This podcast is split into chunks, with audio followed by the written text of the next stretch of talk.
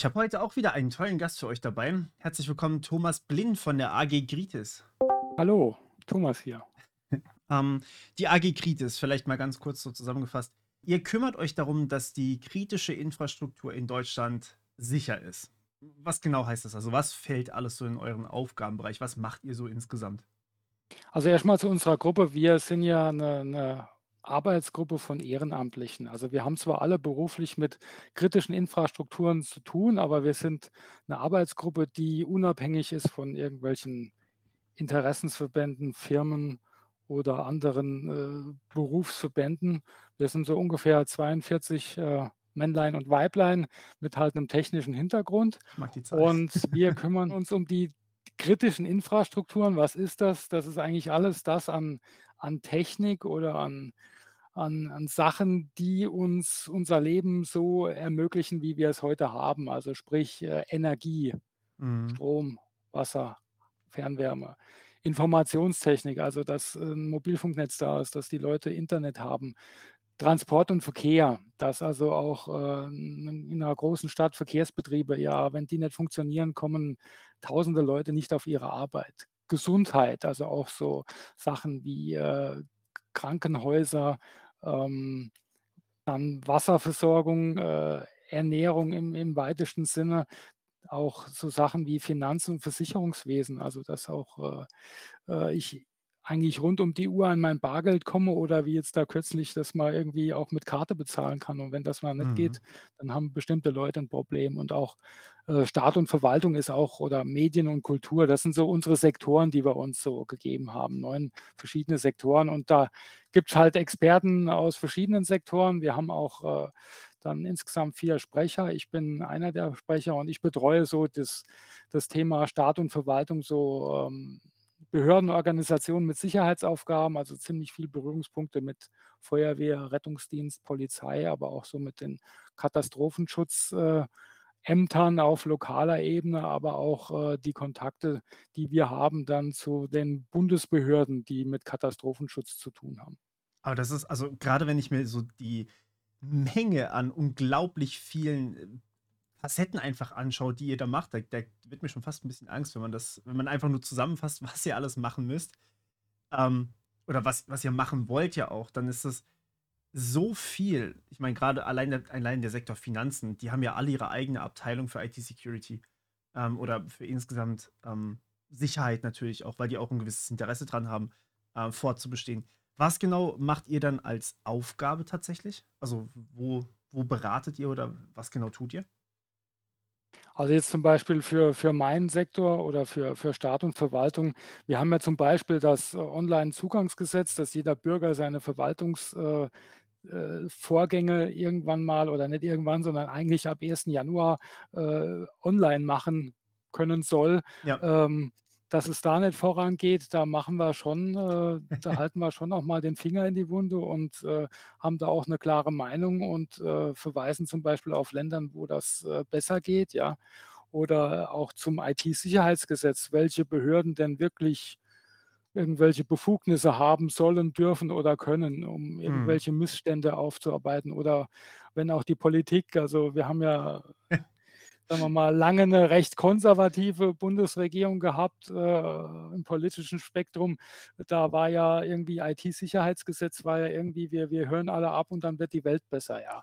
Und dazu haben wir halt auch eine Meinung, äh, erstmal gesellschaftspolitisch, also wir sehen uns da schon als Vertreter der, der Zivilgesellschaft, der, sag ich mal, mit, mit einem technischen Ausbildungsstand, ja. Ja. Und ähm, wir haben da auch, äh, sag ich mal, auch eine, so ein bisschen politische Meinung, wie, wie wir denken, wie man das machen könnte oder was man da besser machen müsste, als jetzt jedem da die, die Chatverschlüsselung zu brechen und da in jeden Chat reinzuschauen. Ja, auf jeden Fall. Also ich meine, das ist ja auch dann, also im Endeffekt eine IT-Sicherheitsbedrohung, wenn man so möchte, was da teilweise politisch besprochen wurde oder beschlossen wurde und ihr steht dann halt einfach dagegen und sagt, hey, das ist gefährlich, das gefährdet die kritische Infrastruktur, wir wollen das so nicht. Das heißt, ihr beratet eigentlich Genau. auch die Bundesregierung, wenn man so möchte. Genau, wir haben jetzt äh, Hm. Kollegen, also in der Arbeitsgruppe, die sind auch direkt, äh, direkt Mitarbeiter von, von Bundestagsabgeordneten. Ähm, die haben halt den Vorteil, sie, sie kennen Leute, sie haben halt auch dann ziemlich schnellen Kontakt zu einem Ausschuss oder zu einer äh, Behörde in, in Berlin oder in Bonn. Und äh, da ist es gut, wenn man, sage ich mal, äh, die die sozialen Netzwerke in, in, der, äh, in, der, in diesem Gebiet hat. Ja. Und wir haben halt auch die Experten, die halt fachlich ziemlich tief drin, die selber eine IT-Sicherheitsberatungsfirma haben, die in der Entwicklung von kritischer Infrastrukturkomponenten arbeiten und die dir halt auch erklären können, warum ist jetzt ein, ein Wasserwerk angreifbar oder ist es gut, äh, wenn wir jetzt, äh, wenn böse Staaten uns hacken, dass wir wie die, die zurückhacken und wie gut ist denn unsere eigene IT-Sicherheit aufgestellt? Also unsere heißt die von Bundesbehörden, die von Kommunalbehörden, die von kommunalen Versorgern. Da haben wir halt auch eine Meinung, ja. Mhm. Also es ist eine gute Mischung aus, sage ich mal, Technikfachleuten Ja. und Leuten, die halt auch noch die soziale Kompetenz haben, Leute in, in oberen äh, Verwaltungsetagen zu können, zu kennen. Also im Endeffekt, ähm, ihr versucht, die, den Leuten dann zu erklären, also ihr habt ja nicht nur einfach eine Meinung, es ist ja eine begründete Meinung. Und ihr versucht den Leuten dann ähm, zu erklären, warum diese ganzen Dinge, die da teilweise passieren, einfach sehr, sehr gefährlich sind und sehr schlecht sind. Genau, und warum auch welche bestimmte Entscheidungen in der Politik, sei es jetzt zur Warnung der Bevölkerung oder ja. ähm, zu äh, IT-Sicherheit, äh, warum die äh, aus technischer und vielleicht auch logischer Sicht äh, eher schlecht sind und wie das zum Beispiel andere Länder machen und welche guten Erfahrungen die damit gemacht haben und warum man da vielleicht in Deutschland auf einem falschen Pfad ist. Mhm. Und äh, was waren da so in letzter Zeit die Hauptthemen, wenn ich das mal so dreist fragen darf? Ja gut, durch den, äh, sage ich mal, wenn man jetzt in die jüngste Vergangenheit geht, durch den Jahrestag der, der Flut im Ahrtal war halt das Thema äh, digitaler Behördenfunk ein, ein großes Thema Mhm. oder jetzt halt Warnung der Bevölkerung. Wenn man ein bisschen weiter zurückgeht, äh, halt auch äh, Cybersicherheit, sprich, äh, wir haben dann ein Cyber, ähm, eine Cyberstrategie der, der Bundesregierung, die dann sagt, äh, wenn, also wir, wir cybern offensiv, äh, greifen wir da böse Schurkenstaaten an, ja, wo wir dann auch sagen, äh, überlegt mal, wenn, wenn dann der böse Schurkenstaat mal jedes Universitätsklinikum und jede Stadtwerke in, in Deutschland angreift, wer da den kürzeren zieht, ja. Mhm. Und im Endeffekt, also ich meine, das Problem ist ja bei, bei gerade diesen offensiven Security-Strategien, wenn wir jemanden anders angreifen, dann könnten die uns halt auch einfach zurück angreifen. Beziehungsweise werden es wahrscheinlich tun. Das ist ja, das ist ja genau das Problem. Ähm, während, wenn wir jetzt uns da absichern dagegen, dann geht das halt nicht mehr. Dann können wir aber auch die anderen Staaten nicht mehr angucken, äh, angreifen. Also, ich, ich verstehe diesen, diesen Zwiespalt. Ich verstehe nur nicht, warum man, warum man sich irgendwie das unbedingt wünscht, dass man andere Staaten äh, angreift. Gibt es da sinnvolle Gründe vielleicht? Also ich sag mal, es, es, geht ja irgendwie, die Leute kriegen ja schon mit, dass, dass jede größere mittelständische Firma da arbeitsunfähig ist für zwei, drei Monate durch irgendeine Ransomware-Attacke. Ja. Attacke. Das wird dann irgendwie auf Cyber, wird dann irgendwie, ich sag mal, wenn ich es meinen Eltern erklären muss, dann muss ich sagen, das ist irgendwas mit Computern, ja. Und, ja. und äh, wenn ich dann sage, ah ja, dann kannst du zum Beispiel irgendwo nicht mal mit einer Karte bezahlen, das verstehen sie dann, ja. Aber ähm, wir haben dann ja auch unsere föderale Struktur. Wir haben ja jetzt nicht irgendwie einen Energiesektor, der da einheitlich aufgestellt ist, sondern wir haben da Kompetenzen auf Landes- und Bundesebene und Kommunalebene, wo halt äh, manche Einrichtungen, die zwar für unser Überleben notwendig sind, wie jetzt deine äh, Stadtwerke so. Ja. Aber du wohnst dann in einer Stadt unter 500.000 Einwohnern, dann sind die laut Gesetz keine kritische Infrastruktur in ihrem Versorgungsgebiet, ja, wenn die weniger als 500.000 äh, äh, Menschen versorgen. Ne? Also es gibt ja schon 500.000 ist die Grenze. Genau, es gibt das, das BSI-Gesetz, das kritische Infrastrukturen definiert und da ist es formal. Also es gibt dann so eine Schwelle von 500.000 betroffenen Menschen, sage ich mal, bei einer, bei einer irgendeiner technischen Einrichtung oder technischen Schnittstelle oder auch Wasser oder Gas oder was. Und äh, da gibt es also, da gibt schon Grenzen und da, da heißt es, du wohnst in einer Stadt mit 100.000 Einwohnern und deine, deine Stadtwerke ist formal nicht kritisch, ja, also nicht kritische Infrastruktur und auch so Sachen, dass da halt auch eine Stadt mit 470.000 Einwohnern, dass die halt doch auch Sachen vorhalten muss und auch gesetzlich vorhalten sollte und nicht das aufs Gutdünken von dem, äh, von dem Bürgermeister oder dem, dem Stadtrat äh, äh, abhängt, die da vielleicht mal Erfahrungen hatten oder einen technischen Hintergrund haben und deshalb ihr, ihren Laden da recht äh, gut aufstellen, während andere dann halt mit irgendwelchen äh, Fördergeldern, kommunalen Budgets da, da äh, rumkämpfen müssen und da rein vom, von der so Finanzplanung schon gar keine Möglichkeit haben, da gut aufgestellt zu sein. Das ist aber auf, auf diese Art schon sehr, sehr hart gesehen, weil ich meine, 500.000 sind schon eine Menge Menschen. Also wirklich viele. Aber wenn man mal überlegt, ähm, also ich, ich habe ein bisschen Recherche gemacht über Island äh, im, im Sommer und da wird auch noch im Endeffekt ein Video dazu kommen. Ähm, aber Island hat insgesamt keine 500.000 Menschen als Bevölkerung offiziell. Ja, da würde der Gesetzgeber natürlich irgendwie 50.000 oder 5.000 oder was. Ja, ja, aber, aber trotzdem, also die, für, für Deutschland ist diese Grenze schon wirklich verdammt hoch. Muss man, muss man sich mal so überlegen, ähm, nur um das mal in Relativität zu setzen. Ähm, okay, und jetzt, jetzt hast du gesagt, die Bevölkerung ist dann im Endeffekt keine kritische Infrastruktur. Das heißt, wenn bei uns, also wir haben hier keine 500.000 Menschen, nicht mal annähernd, ähm, wenn bei uns quasi der Strom ausfällt, ist das keine kritische Versorgung. Ähm, Im Sinne des äh, BSI-Gesetzes. Genau, ja. im Sinne des BSI-Gesetzes. Wenn ich jetzt, also wenn bei uns jetzt der Strom ausfällt, gibt es dann Backup-Pläne oder sowas? Also gibt es eine, eine Möglichkeit, uns trotzdem weiter zu versorgen oder sind wir dann einfach halt verloren? Also was jetzt äh, Energieversorger angeht, ähm, oder, oder Wasser- oder Gasleitung, natürlich haben die, also erstmal angefangen, die haben jetzt nicht, ja, ja nicht alles im Internet hängen. Also man kann jetzt nicht einfach über eine Internetseite ja. oder über einen Link da irgendwelche äh, Pumpwerke oder was abschalten oder irgendwelche Brunnen. ähm, die haben natürlich auch, äh, ich meine, Stromausfälle gab es ja auch schon früher oder irgendwelche Naturkatastrophen, die irgendeine Leitung kaputt gemacht haben. Ähm, natürlich ist das von sich aus, sind die Systeme schon recht redundant aufgestellt. Ja. ja. Also hier in der Gemeinde, der ich wohne, ist ein Wasserturm. Wir sind auf dem Berg und nur wenn Wasser in dem Behälter auf dem Turm ist, haben wir hier äh, Wasser aus der Leitung so.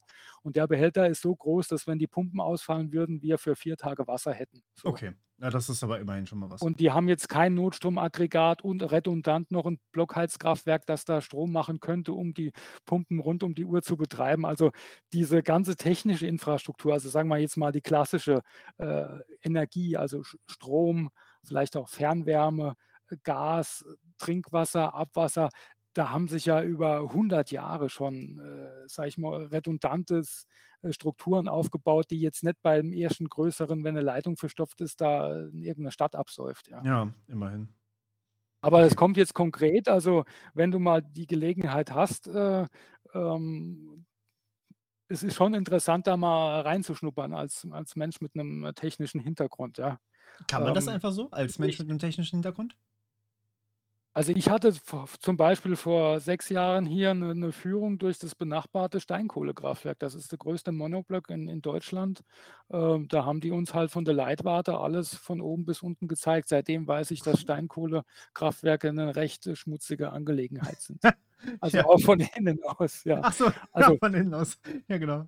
Oder als ich habe als Student Praktikum bei bei der Stadtwerke gemacht in in der Nachbarstadt und da da geht man halt auch mal in so eine Art Fertiggarage, da steht ein U-Boot-Motor drin Mhm. und das ist die die Spitzenkraft äh, die Spitzenlastpufferung, ja, wo die, äh, vor Mittag dann auch mal, wenn's, äh, ungünstig kommt, auch mal den den, äh, U-Boot-Diesel da anwerfen, um da mal 1000 kW zusätzliche, äh, Leistung ins Netz Wow, einzuspeisen. okay.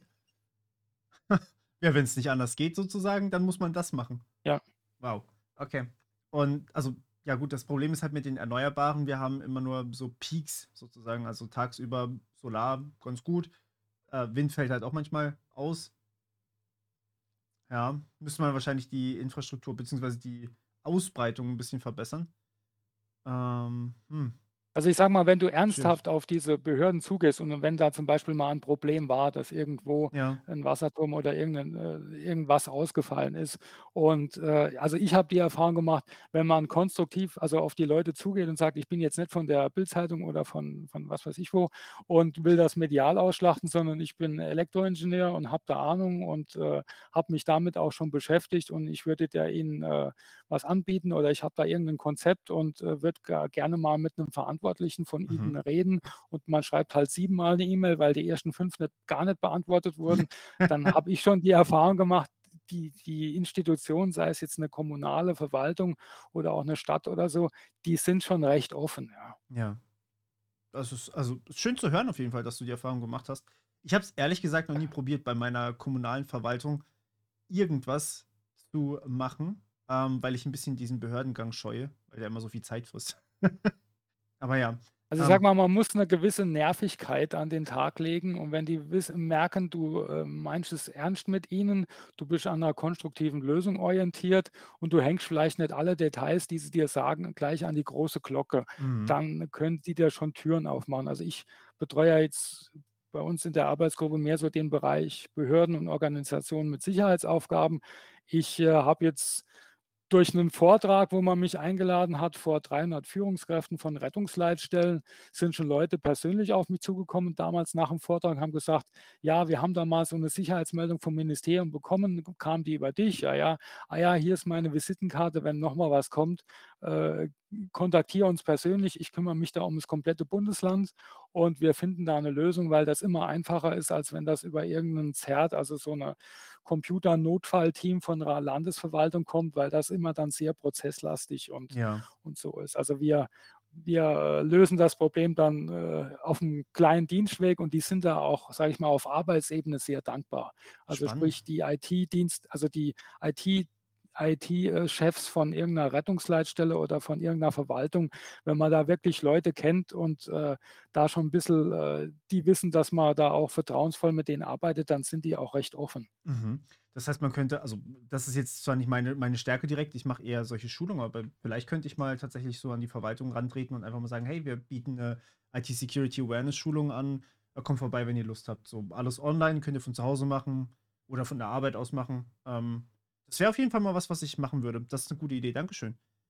Ja, zum Beispiel ein großer Punkt, den ich ja vorhin gar nicht erwähnt habe, obwohl der der uns eigentlich sehr viel, äh, sage ich mal, Arbeitsstunden und Arbeit, äh, schon, äh, gekostet hat, ist halt unser Cyberhilfswerk, dieser Ja, Vorschlag. ja. Also, Cyberhilfswerk war die ursprüngliche Idee wir kennen ja alle das Technische Hilfswerk Bundesanstalt, die bei Großschadenslagen Lagen dann angefordert, äh, wird Genau. von kommunalen oder von von auf Länderebene und dass es da eine Erweiterung gibt oder eine eigene Abteilung, äh, des Cyberhilfswerk, die also im Falle von großflächigen flächigen IT-Schadensbildern aktiv werden. Sprich, ein Landkreis muss offline gehen, weil irgendjemand, äh, 'ne Word-Datei angeklickt hat, wo ein 'n Trojaner drin war, ja, Man und man deshalb dann der ganze ja. Landkreis, äh, für 4 Monate offline ist.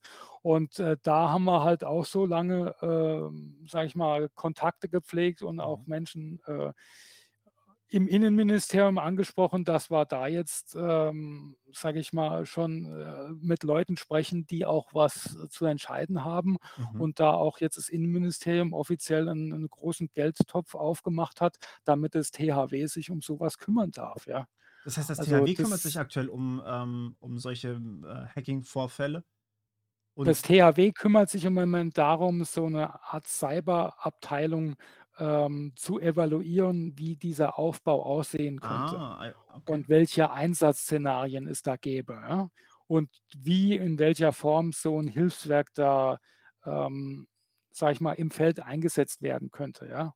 Sprich, da ist 'ne Kommunal Beispiel, Kommunalverwaltung oder 'n Krankenhaus, die haben ja ganz andere, sage ich mal, Systeme als jetzt 'ne 'ne reine Gemeindeverwaltung, ja, Ja, oder 'ne Rettungsleitstelle oder 'n Energieversorger oder 'ne Stadtwerke oder 'n regionaler Gasversorger.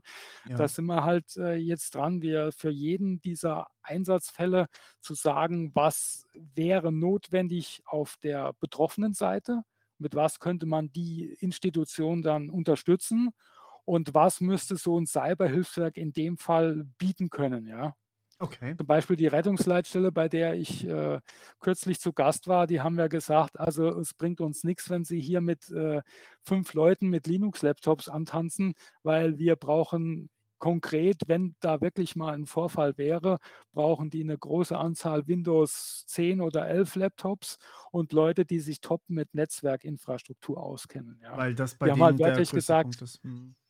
Ja, Leute, die jetzt irgendwie mal irgendwie was, äh, daheim ihr WLAN konfigurieren und so, das ist zwar gut gemeint, aber das bringt ihnen an der Stelle nix. Mhm. Und so hat halt jede Institution, der jetzt im Bereich Staatenverwaltung oder so 'n Energieversorger, ja, haben halt so ihre speziellen Systeme, auf die man wirklich dann konkret eingehen muss Ja. und, äh, für die man dann halt wirklich auch so 'n Katastrophenschutz heißt das, so 'n Alarm und Einsatzplan haben muss. Oder Mhm. so ein, so ein Stärke- und Ausrüstungsnachweis, ja. Das heißt, Also das ist was eigentlich immer individuell für für alles. Die haben alle ihre eigenen, ähm, Vorgehensweisen, alle ihre eigenen Systeme. Alles ist komplett un ungleich bei allen. Ja, ich könnte mir vorstellen, dass die jetzt in Rheinland-Pfalz und die in Bayern, dass die jeweils in ihrem Bundesland ähnliche Systeme einsetzen, ja. Aber das kann zwischen 2 Bundesländern unterschiedlich sein. Da gab Ja. es ja auch Kommunen, die sagen: „Wir machen jetzt wie München mal eine Zeit lang Open Source“, ja. Ja. Die haben jetzt dann doch irgendwelche Linux-Clients da stehen. Also, da ähm, man kann wohl für so einen Sektor, also sprich kommunale Verwaltung, Krankenhaus, Energieversorger, kann man da so ein Konzept mal grob aufstellen, aber das kommt dann wirklich konkret drauf an, in welchem Bundesland, wie groß ist die Kommune, macht die irgendwie noch mit einer anderen Kommune ein gemeinsames, äh, Rechenzentrum oder irgendwas, ja. Mhm, Äh, da geht's dann wirklich ins Detail und, äh, ähm und in dem Prozess sind wir jetzt mit dem Innenministerium, sprich und auch mit dem THW als Bundesanstalt, ähm, da so ein Konzept zu erstellen, wo dann langfristig eigentlich ein 'n Cyberhilfswerk stehen soll, ja. Ja, was Das wirklich dann, äh im Moment es gibt ja beim beim BSI, beim Bundesamt für die Sicherheit in der Informationstechnik gibt es ja, äh, so eine Taskforce, die da Leute entsenden können. Aber ich sage mal, ich glaube, größenordnungsmäßig ist das eine zweistellige Zahl, ja, Mhm. An Experten. Und wenn du Also die eine Hälfte nach Mecklenburg-Vorpommern schickst und die andere Hälfte nach Bayern und dann, ähm dann dann ist für die Nächsten da dann dann müssen wieder irgendwelche Leute hin und her reisen und Mhm. die schicken auch nicht unbedingt 10 Leute hin, sondern 2 oder 3 oder Ja, halt eine 'ne kleinere das Anzahl. was wahrscheinlich auf keinen Fall reichen wird. Ja, ich ich weiß nicht genau, wie viele Leute sind denn beim THW insgesamt? Gibt's da so Zahlen? Da sage ich: „Guck mal in Wikipedia auf Bundesanstalt THW, Ja. wie viel Freiwillige das sind.“ Ich glaube, ich alles würde ja grob schätzen ah gut, es es gibt wohl Hauptamtliche, also irgendwelche, äh die haben ja auch ein Sekretariat und so eine Ja. äh, Bundes also im Bundesanstalt, äh, die die haben ja ihren Sitz in Bonn, da sitzen sicher Hauptamtliche. Aber die jetzt vor Ort bei dir in der Kommune, in der kreisfreien Stadt, in dem Landkreis, in dem du sitzt, äh, die da wirklich dann sich mittwochs abends treffen und, äh, ihren Fernmeldestab, also ihre Fernmeldegruppe und die, äh, Erdbeben, äh, Verschütteten suchen Gruppe und die die Brandschutz machen für Großbrände in oder Waldbrände, das sind 99 Freiwillige F Freiwillige, würde ich sagen. Und das könnte man ja eigentlich auch reproduzieren. Also, ich meine, auf so 'n so 'n Cyberhilfswerk, wenn man möchte. Äh, dann dann könnte man das quasi einfach wachsen lassen. Man könnte einfach sagen: „Okay, wir wir haben halt für jede größere Stadt einen, der wirklich fest angestellt ist, bei der Kommune, der das Ganze organisiert oder bei der bei der Stadt, der das Ganze organisiert. Und, ähm, ansonsten sind halt alles Freiwillige wie bei der Feuerwehr, die dann halt im, ähm, IT-Krisenfall helfen bei so 'ner Bewältigung, oder nicht? Ah ja, wir haben ja jetzt nach der, äh, Argflut äh, Katastrophe gibt's ja jetzt 'n gemeinsames Lagezentrum, wo Leute vom Innenministerium, von Bundeswehr und Technischem Hilfswerk sitzen. Äh, das wurde ja erst jetzt eingerichtet vor 'nem halben Jahr oder so, wo es dann wirklich eine Telefonnummer gibt, wo 'n Landkreis anrufen kann und sagen: „Freunde, wir brauchen 7 Hubschrauber mit Seilwinden, wir brauchen 4 Radlader, wir brauchen irgendwelche Bergepanzer, um die Leute aus ihren Häusern zu holen.“ Ja. Ähm, dieser Single Point of Contact, ja, äh, der hätte dann auch halt noch den beim THW den den Ansprechpartner fürs Cyberhilfswerk, ja. Ja. Also, wir haben ja heute bei den bei den großen Rettungsleitstellen, da gibt's so einen Kontaktpartner fürs THW, äh, den also, wenn die sagen: „Wir brauchen da schweres Gerät“, dann kann der sagen, was das THW so hat, ja, wenn's konkret wird, ja, an schwerem Gerät, an Einsatzgruppen und der dann halt auch dann der Verbindungsmann, weil in der Diplomatie würdest du sagen, der Militärattaché, ja, also dieser dieser eine Mensch, der Ahnung hat, den man direkt da anrufen kann, ja, Ja. oder der in in diesem Lagezentrum vernetzt ist und den man dann, äh, an anrufen kann. Ähm, über den würde dann halt auch die die Cyberhilfe dann dann, äh, angefordert werden können. Was ja Der würde dann die durchaus sinnvoll wäre.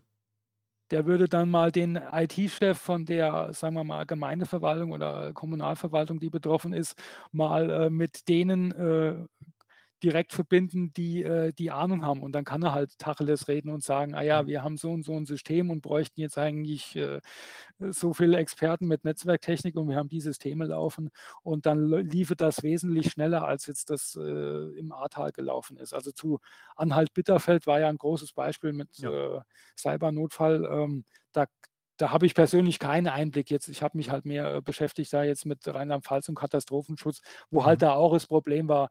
Da gibt es einen DIN A4-Ordner im Feuerwehrgerätehaus, der, der, war zu meiner Zeit dann noch äh, Schreibmaschinen geschrieben oh mit irgendwelchen Telefonnummern, wo man die Leute nur zu Bürozeiten erreichen kann. Ja, das war ja auch ja. ein Problem im Ahrtal, das dass da nach 17 Uhr bei einem Landesamt für Umwelt keiner mehr zu erreichen war. Ja. Das ist eigentlich so. Also beim Ahrtal waren ja wirklich so viele äh, Versagensfälle hintereinander auf einmal dabei, dass das wirklich so schlimm werden konnte. Ja gut, man muss sagen, es ist eine Risikoabschätzung. Ich sage mal, die Leute an der Mosel, die alle drei, vier Jahre Hochwasser haben, die, die sind da anders aus, aufgestellt als jetzt ein Landkreis, wo ähm, so ein Flusstal ist, wo man eigentlich die letzte Hochwasser vor 100 Jahren hatte und das eigentlich alle, die das kannten damals oder die direkt dabei waren, die, die leben schon immer, ja. Mhm. Mittlerweile sind die auch besser aufgestellt. Also jetzt zum Beispiel, das fängt ja bei den Sirenen an, Warnung der Bevölkerung. Die haben jetzt in jedem der, der Taldörfer, zum Beispiel in Schuld, wo ja massive Überschwemmungen waren, haben die mhm. jetzt äh, Hochleistungssirenen, die du auch als Durchsagelautsprecher benutzen kannst. Ne? Wow, Da können die, die, die haben eine Woche, zwei Wochen Notstromversorgung und da können die auch eine Durchsage machen, statt da nur irgendwelche Dauerton und äh, Heulton und Dauerton dreimal unterbrochen, zwölf Sekunden lang, ja, wo jeder denkt, ja, was heißt denn der Ton? Ja, irgendwie die Sirene heult, ja. Ja, ähm, genau. Vor allem, ähm, also ich meine, man, man, erreicht halt einfach nicht alle Leute, die ähm, diese Sirene hören sollten, äh, weil einfach, es, es passiert ja einfach zu viel in so einem Fall und weiß nicht, ob ich ehrlich gesagt hier drin immer eine Sirene hören würde. Wenn ich jetzt Kopfhörer auf habe, vielleicht noch Musik höre, äh, dann, dann höre ich wahrscheinlich keine Sirene mehr. Ja, aber ich war jetzt äh, kürzlich, habe ich Urlaub gemacht in Rastatt, da, da ist alle 700 Meter ist da ein, ähm, ein, kommunales Gebäude oder eine Stadtwerke, die eine Sirene drauf haben. Da war ich beim letzten Warntag dort, also bei 2020 mhm. und habe da ähm, alter Klassiker, der Herr Ingenieur macht Urlaub, es ist Warntag, ja. Und äh, von den drei Sirenen, die ich höre, macht eine das Entwarnungssignal zur Warnung, ja. Also zwei haben den richtigen Warnton abgegeben, eine nicht, was mache ich noch am selben Tag, fragt den Staat, Anfrage an diese Stadt und äh, Montag drauf kommt die Antwort, ja, die eine Sirene, das wissen Sie, da war mal ein Überspannungsschaden, die wird jetzt, äh, dafür hat man es ja ausprobiert am Warntag und siehe da, ich war dieses Jahr dort, äh, habe äh, Urlaub dort gemacht und an besagtem Gebäude siehst du eine äh, glänzenden Ständer aus Edelstahl, glänzend neu aufgestellt, neue Sirene, neue Antenne und schön Blitzschutz nebendran. Also die haben äh, daraus gelernt, aber das ist halt ähm, das ist beeindruckend. kommunaler, das ist in kommunaler Verantwortung. Das ist eine Stadt in wo es so viele Spielcasinos und so einen Kurpark gibt. Also das ist keine arme Kommune, ja, im, ja. im nördlichen Schwarzwaldgebiet. Äh, die haben da wirklich äh, konstruktiv was gemacht. Und wenn da was wäre, äh, die haben halt ihre Sirenen, ja. Mhm. Die haben aber kommunal, weil sie im, in einem Bundesland sind, wo äh, Feuerwehr und Rettungsdienst teilweise keinen Digitalfunk nutzen. Ja, die haben halt dann noch Analogfunk wie 1970. Ja, ist das, das ist dann halt was. Das ist Baden-Württemberg, ja. Da ist, äh, da ist halt. Ja, ich bin in da nutzt nur die Polizei Digitalfunk.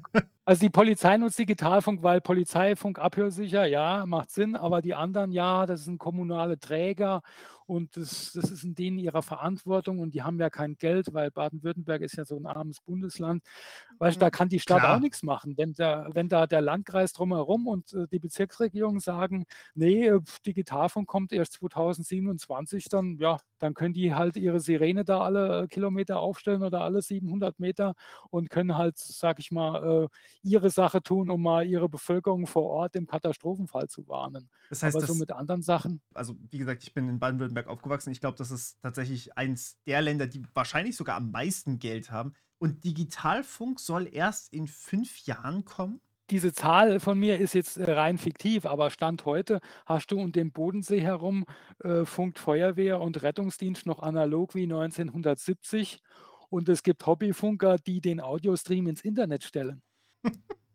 da kannst du jetzt, wenn du möchtest, über Internet der Rettungsleitstelle oder Tuttlingen oder Friedrichshafen oder so, könnte man, wenn man das böse ist, äh, könnte man denen über Internet zuhören, aber das macht ja keiner. Nein, nie. Wird, wird niemand drauf kommen. Uh -uh. Also auch komplett und den Landeskriminalamt hat, hat man es gemeldet und Ja, analog, so wie wenn du dir ein Walkie-Talkie kaufst und, äh, mit deinen Kindern oder so, mit Onkel Helmut da, äh, mal so 'n bisschen hin und her sprichst. Das ist super. Also, es ist nicht super, es ist ziemlich traurig. Also, ich sage mal, da schließt sich so ein bisschen der Kreis, äh, wenn wir so auf Katastrophenschutz jetzt, äh, schauen oder so Warnung der Bevölkerung. Katastrophenschutz ist in Deutschland Ländersache.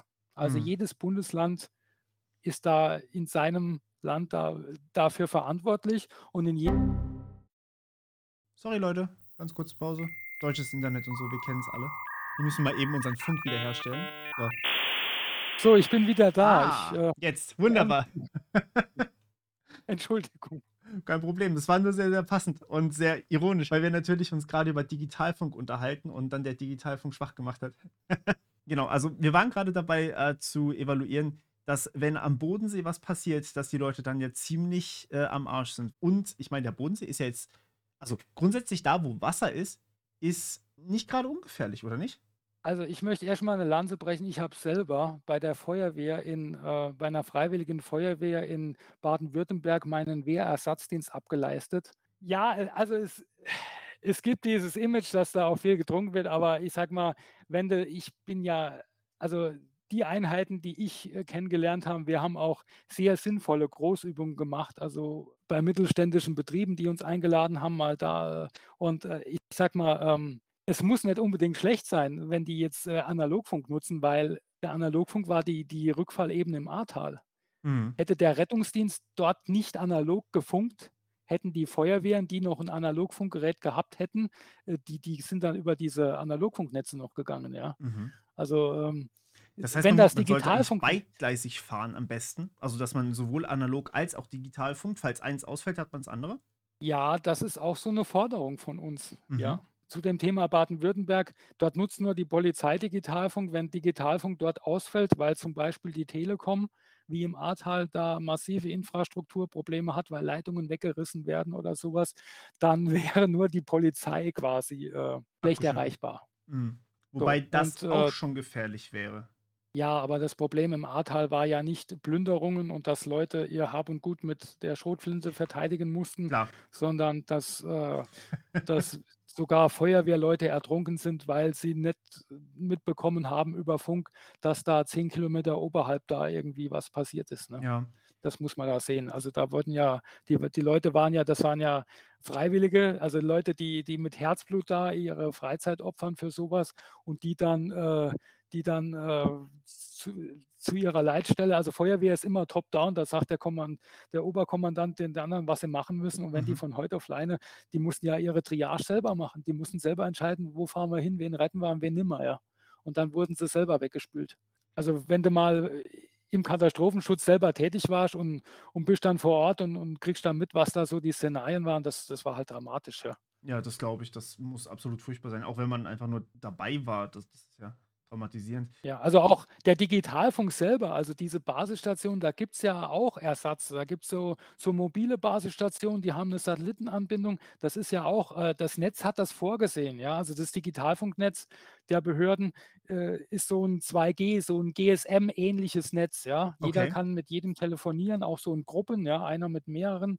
Und du kannst irgendwie deine Standortdaten da per per Kurznachricht da an die Leitstelle schicken und die sehen das Mhm. auf ihrem Rechner, ja.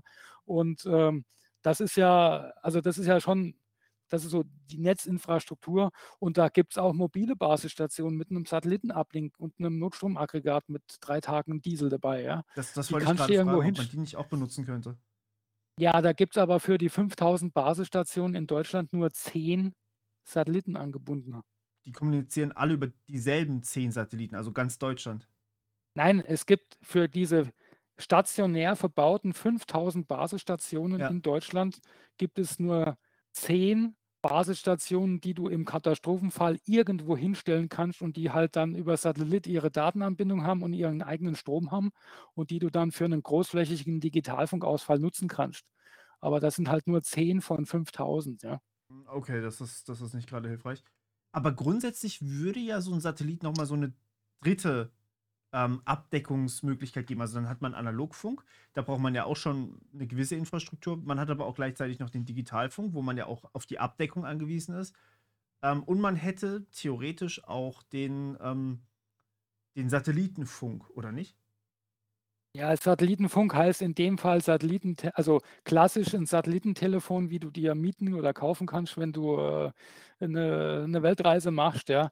Äh, die Dinge hatten ja erstmal eine Einschränkung, dass die da um das äh, Effelsberg-Teleskop in, in ähm, da an der Erft da nicht äh, funktionieren konnten, weil da Satellitentelefonbetrieb untersagt ist aus internationalen Gründen, um die Radioteleskope da zu schützen. Und dann, dann laufen halt das alles als Telefon bei der Rettungsleitstelle auf. Also das, das ist auch suboptimal, ja. Mhm. Also das ist ja so, die, rufen einen an, dann, dann, dann geht quasi nur sein äh, Funksprechgerät. Du kannst die Leute gezielt ansprechen und wenn die auf die Sendetasche drücken, dann steht bei der Leitstelle auch schon, wer da anruft. Ne? Oder mhm. irgendwelche Gruppenverschaltungen.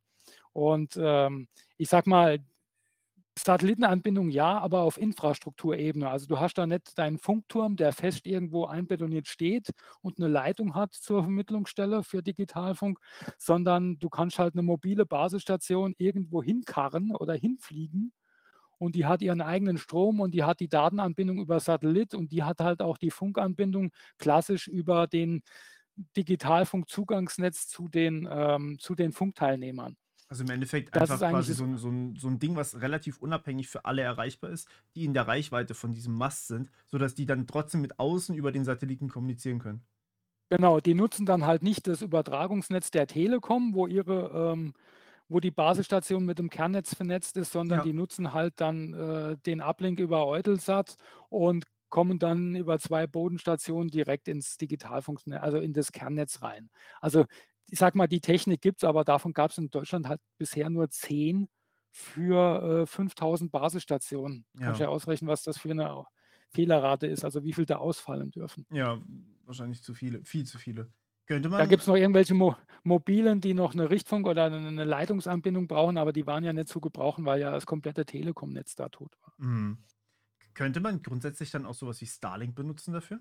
Ja, also die, ähm, die Einsatzleitzentralen, die mobilen, die nutzen aktuell Starlink nur als Backup Mhm. für ihre Internetanbindung, weil ich sag mal, damit diese äh, Anbindung ans Digitalfunknetz funktioniert, brauchst du ja erstens mal eine hohe Verfügbarkeit. So. Ja. Und im Moment ist so, wenn du dir einen Starlink-Vertrag machst, hast du ja das, den Vorteil, dass es noch recht wenige Nutzer sind. Mhm.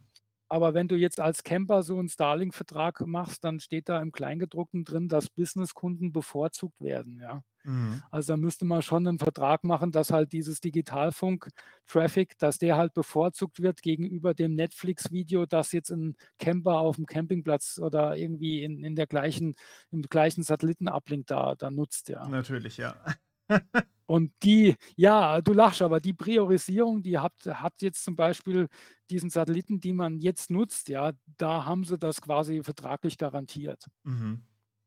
Die Bundespolizei hat auch solche Satellitenterminals, wie man sie von so Pressewagen kennt, ne? wenn der Ü-Wagen vorführt, der seine Antenne ausrichtet. Mhm. Die haben die ja damals auch genutzt, aber die standen da in direkter Konkurrenz zu RTL und Sat1. Ja? Also wenn denen auf dem Satelliten die Bandbreite knapp geworden wäre, dann wäre da die Bundespolizei äh, wahrscheinlich genauso runtergefallen wie ein anderer kommerzieller User. Ja? Das heißt, also du hast halt da ja. die Priorisierung nicht.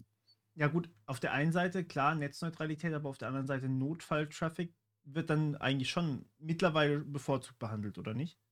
Ja, bei Starlink weiß ich es nicht. Also ah. ich weiß nicht, ob, äh, also im Moment nutzen sie es nicht als Starlink. Ich weiß, dass Rettungsleitstellen sich sowas als Backup mal noch in den Keller stellen wollen, um das auszuprobieren, wenn ihr Telekom-Netz und die redundante Anbindung über einen anderen äh, Betreiber äh, ausfällt. Aber ähm, konkret, dass es da Verträge zwischen dem Innenministerium gibt, das sagt Starlink, ihr haltet für uns so viel Megabit pro Sekunde Traffic auf Anforderung oder täglich bereit. Also das ist mir nicht bekannt.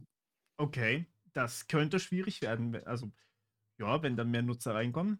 Äh, Schwierig. Ich sage mal, im Moment war der, der Flaschenhals, dass es nur zehn von diesen satellitenangebundenen mobilen Basisstationen gibt, ja. ja. Und nicht 20 oder 50. Also unsere Forderung war da, mindestens drei pro Bundesland vorzuhalten, ja. weil äh, in NRW und Rheinland-Pfalz, da waren alle zehn gleich mal äh, weg. Und ja. es waren ja in, in, in Summe 60 äh, stationäre Basisstationen ausgefallen. Da hättest du auch 60 mobile gebraucht. Was und von den dann 10 so oder so sehr eng wird, ja. Ja, und von den zehn ging dann noch eine kaputt. Ja, da waren es nur noch neun. Ja. Ja. Ähm, Also im besten Fall hat man alles dreifach, vierfach abgesichert, damit man wirklich im Katastrophenfall zumindest eine Variante davon nutzen kann. Das ist so das, was ich mitnehme auf jeden Fall.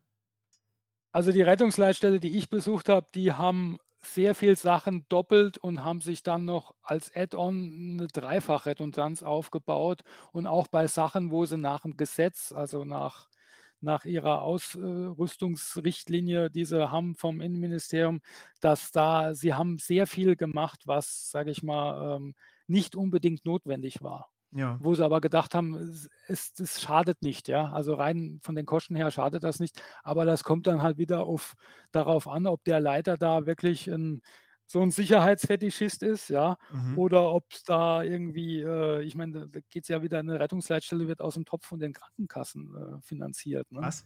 Also wenn die dann von oben, äh, das läuft ja über die Krankenversicherung. Was? Also die die, Rettungsleitstelle läuft über die Krankenversicherung. Also das Geld, also klar, das Innenministerium als, als, also oder das Bundesland, das gibt einen gewissen, ähm, gewissen Betrag dazu da, weil es ja öffentliche Daseinsfürsorge ist, aber nicht unwesentlicher Teil vom Budget von einer Rettungsleitstelle wird mit den Krankenkassen abgerechnet. Weil die ja den kompletten Rettungsdienst machen. Klar. Also quasi die, Okay, die, die operative Geschäftsführung oder die operative Durchführung, ja. Ja, ja, verstehe. Ähm, Feuerwehr ist wieder kommunal, da bezahlt der, der Landkreis und das Bundesland. Bei den Rettungsdienstsachen, da ist äh, Geldgeber sind da die, die Krankenkassen. Oder dieser Bundestopf, wo alle Krankenkassen reinbezahlen, ja.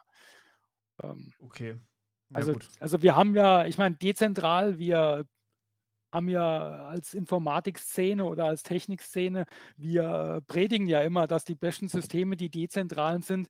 Beim Katastrophenschutz sind wir dezentral aufgestellt, was ja nicht per Definition unbedingt schlecht sein muss. Ja. Aber äh, dezentral kann auch heißen, dass äh, 300 äh, Institutionen 300 verschiedene Süppchen kochen, was dann wieder nimmer so optimal ist. Ja. Ja. Ja, gut, aber klar, es macht Sinn, dass da die, ähm, dass da die Krankenkassen auch dabei sind, weil ebenso viel dann auch operativ ist. Okay, jetzt haben wir aber einen Punkt, und das war ja eigentlich ursprünglich der Grund, warum ich dich angerufen oder äh, angeschrieben hatte. Ähm, jetzt haben wir einen Punkt noch gar nicht ähm, besprochen. Wir haben besprochen, dass die Rettungskräfte alle untereinander kommunizieren müssen. Was wir noch nicht besprochen haben, ist, wie wird die Bevölkerung gewarnt? Wir sind jetzt da schon so ein bisschen hingegangen. Wir hatten ja schon drüber gesprochen, mehrfache Redundanz für alles im Endeffekt. Es gibt ja auch mehrere Möglichkeiten, die Bevölkerung zu warnen. Und ähm, die, die erste ist äh, über Sirenen, das hatten wir ja schon besprochen kurz. Die zweite wäre über Apps, also über so eine Nina-App. Ähm, ich glaube, das, das war sie, richtig? Nina? Ja, Nina, äh, Nina, Katwan und Bivap, das sind so die drei großen. Äh, wie, wieso haben wir da drei Apps für? Ich, äh, ich fange mal weiter vorne an. Okay. Wie ich schon gesagt habe, Katastrophenschutz ist Ländersache und die Länder delegieren es auf die Kommunen. Sprich, wenn es einen Großbrand bei dir in der Kommune gibt oder das Trinkwasser ausfällt oder sonstig eine Überschwemmung bei dir ist, dann ist es Sache der Kommune, deines Landkreises, deiner kreisfreien Stadt, dich zu warnen. Okay. Dann gibt es ja noch dieses Bundesamt für Bevölkerungsschutz, das ja ähm, seit zwei Jahren, äh, vorher war es ja recht unbekannt in meiner medialen Wahrnehmung, ähm, dass da für ziemlich vieles herhalten musste. Das heißt, der Bundesamt für Bevölkerungsschutz und Katastrophenhilfe. Das ist per Definition, per, wie ich sagen, Satzung oder per Gesetz, sind die zuständig für den Bevölkerungsschutz, was heißt für den Kriegs- Verteidigungsspannungsfall von irgendwie nationaler Tragweite oder sagen wir mal überregionaler Tragweite, ja. Okay. Das So. ist für die größeren Dinger. Für die ganz großen Dinger. So. Auch so Sachen wie jetzt, äh, wie unterstützen wir Kommunen, wenn irgendwie 120.000 Geflüchtete pro Monat zu uns kommen und wir die irgendwie unterbringen müssen und versorgen müssen, medizinisch, äh, über, jeder muss sich anmelden und so. Also Ja. da gibt es zum Beispiel Krisenstäbe für, für solche Einsätze. Ja? Okay. So. Also haben wir in Deutschland schon mal das Problem, dass irgendwie wir so jede Kommune da für sich selber verantwortlich ist, Mhm. mehr oder weniger. Jedes Bundesland das nochmal unterschiedlich regelt. Und dann gibt es noch so eine Bundeskomponente, die aber irgendwie bewusst politisch klein gehalten ist. Das ist ähm, mal wieder der typische deutsche Wahnsinn, ähm, dass irgendwie Mhm. jeder zuständig ist und niemand so richtig. Ja, ja gut, also für deine kommunale Katastrophenvorsorge sind es die Kommunen, fertig. Wenn es bei dir brennt, kommt nicht ein Feuerwehrauto aus Schwäbisch Hall, sondern die von Berlin, ja, Ja. als Beispiel. Ähm, das ist ja schon klar geregelt und, äh, wir hatten mal bei in unserer Arbeitsgruppe den Herrn Schuster, als er noch Präsident des Bundesamts für Bevölkerungsschutz war, Ja. bei uns und mit dem haben wir uns 2 Stunden lang sehr gut unterhalten. Er kommt ja aus äh, er war, glaube ich, Führungskraft in der Bundespolizei, äh, Abteilungsleiter. Also der muss war mein persönlicher Eindruck, der, äh, hat gut was drauf. Okay. Deshalb musste er auch dann Innenminister in Sachsen werden, als der sein Vorgänger dort irgendwie unpässlich war, ja. Ähm, der hat uns gesagt, also was die Länder, äh, am wenigsten machen wollen, ist, äh, ihre Kompetenzen in der Richtung abgeben. Ja. Und es macht ja auch Sinn, dass jedes Bundesland Bayern hat da schon andere Anforderungen als Hamburg oder Niedersachsen oder oder Saarland an Katastrophenschutz. Jetzt sei es konkret Hochwasser, Sturmflut, Schneefall. Äh, ist ja nicht vielleicht unbedingt schlecht, dass da jedes Bundesland seine eigenen Schwerpunkte setzen kann, ja. Ja, Schwerpunkte ja, aber so 'ne so 'ne insgesamte Versorgung wünsche ich mir eigentlich schon für ganz Deutschland, weil sonst kann halt 'ne 'n Land, ähm, sagen: „Okay, wir wollen nicht mal den den grundlegendsten, äh, Schutz haben, sondern wir sparen halt alles“, während andere Länder sind halt top aufgestellt und überhaupt nicht ähm, überhaupt nicht Äh, jetzt gehen wir mal zum zum Katas zum Katastrophenschutz. Also, wenn du Okay. in 'ner Kommune lebst, zum Beispiel so wie Ludwigshafen oder Mannheim, äh, wo ja kürzlich wieder in den Nachrichten war, weil da irgend so 'n Chemiecontainer da tagelang, äh, wochenlang gebrannt hat. Die Kommunen, wo, sage ich mal wo so Sachen öfter vorkommen, also wo chemische Industrie ist, wie Hamburg mit, äh, Sturmflutgefahr oder wie Grimma in Sachsen, die die schon zweimal abgesoffen sind in den letzten 20 Jahren mit 'nem ziemlich starken Hochwässern, ja. Ähm, die haben ihren Katastrophenschutz, sage ich mal, auf die Themen, also sprich auf die akuten Gefahren dort, die da alle 2, 3 Jahre auftauchen, eigentlich recht gut aufgestellt. Auch so Hochwasserschutz entlang der großen Flüsse wie jetzt Rhein oder Mosel oder Saar, Mhm, ja. mhm. Ähm, das ist da eigentlich das die da sind die recht gut aufgestellt. Wo wir bestimmt 'n Defizit haben, ist in der Fläche, ja.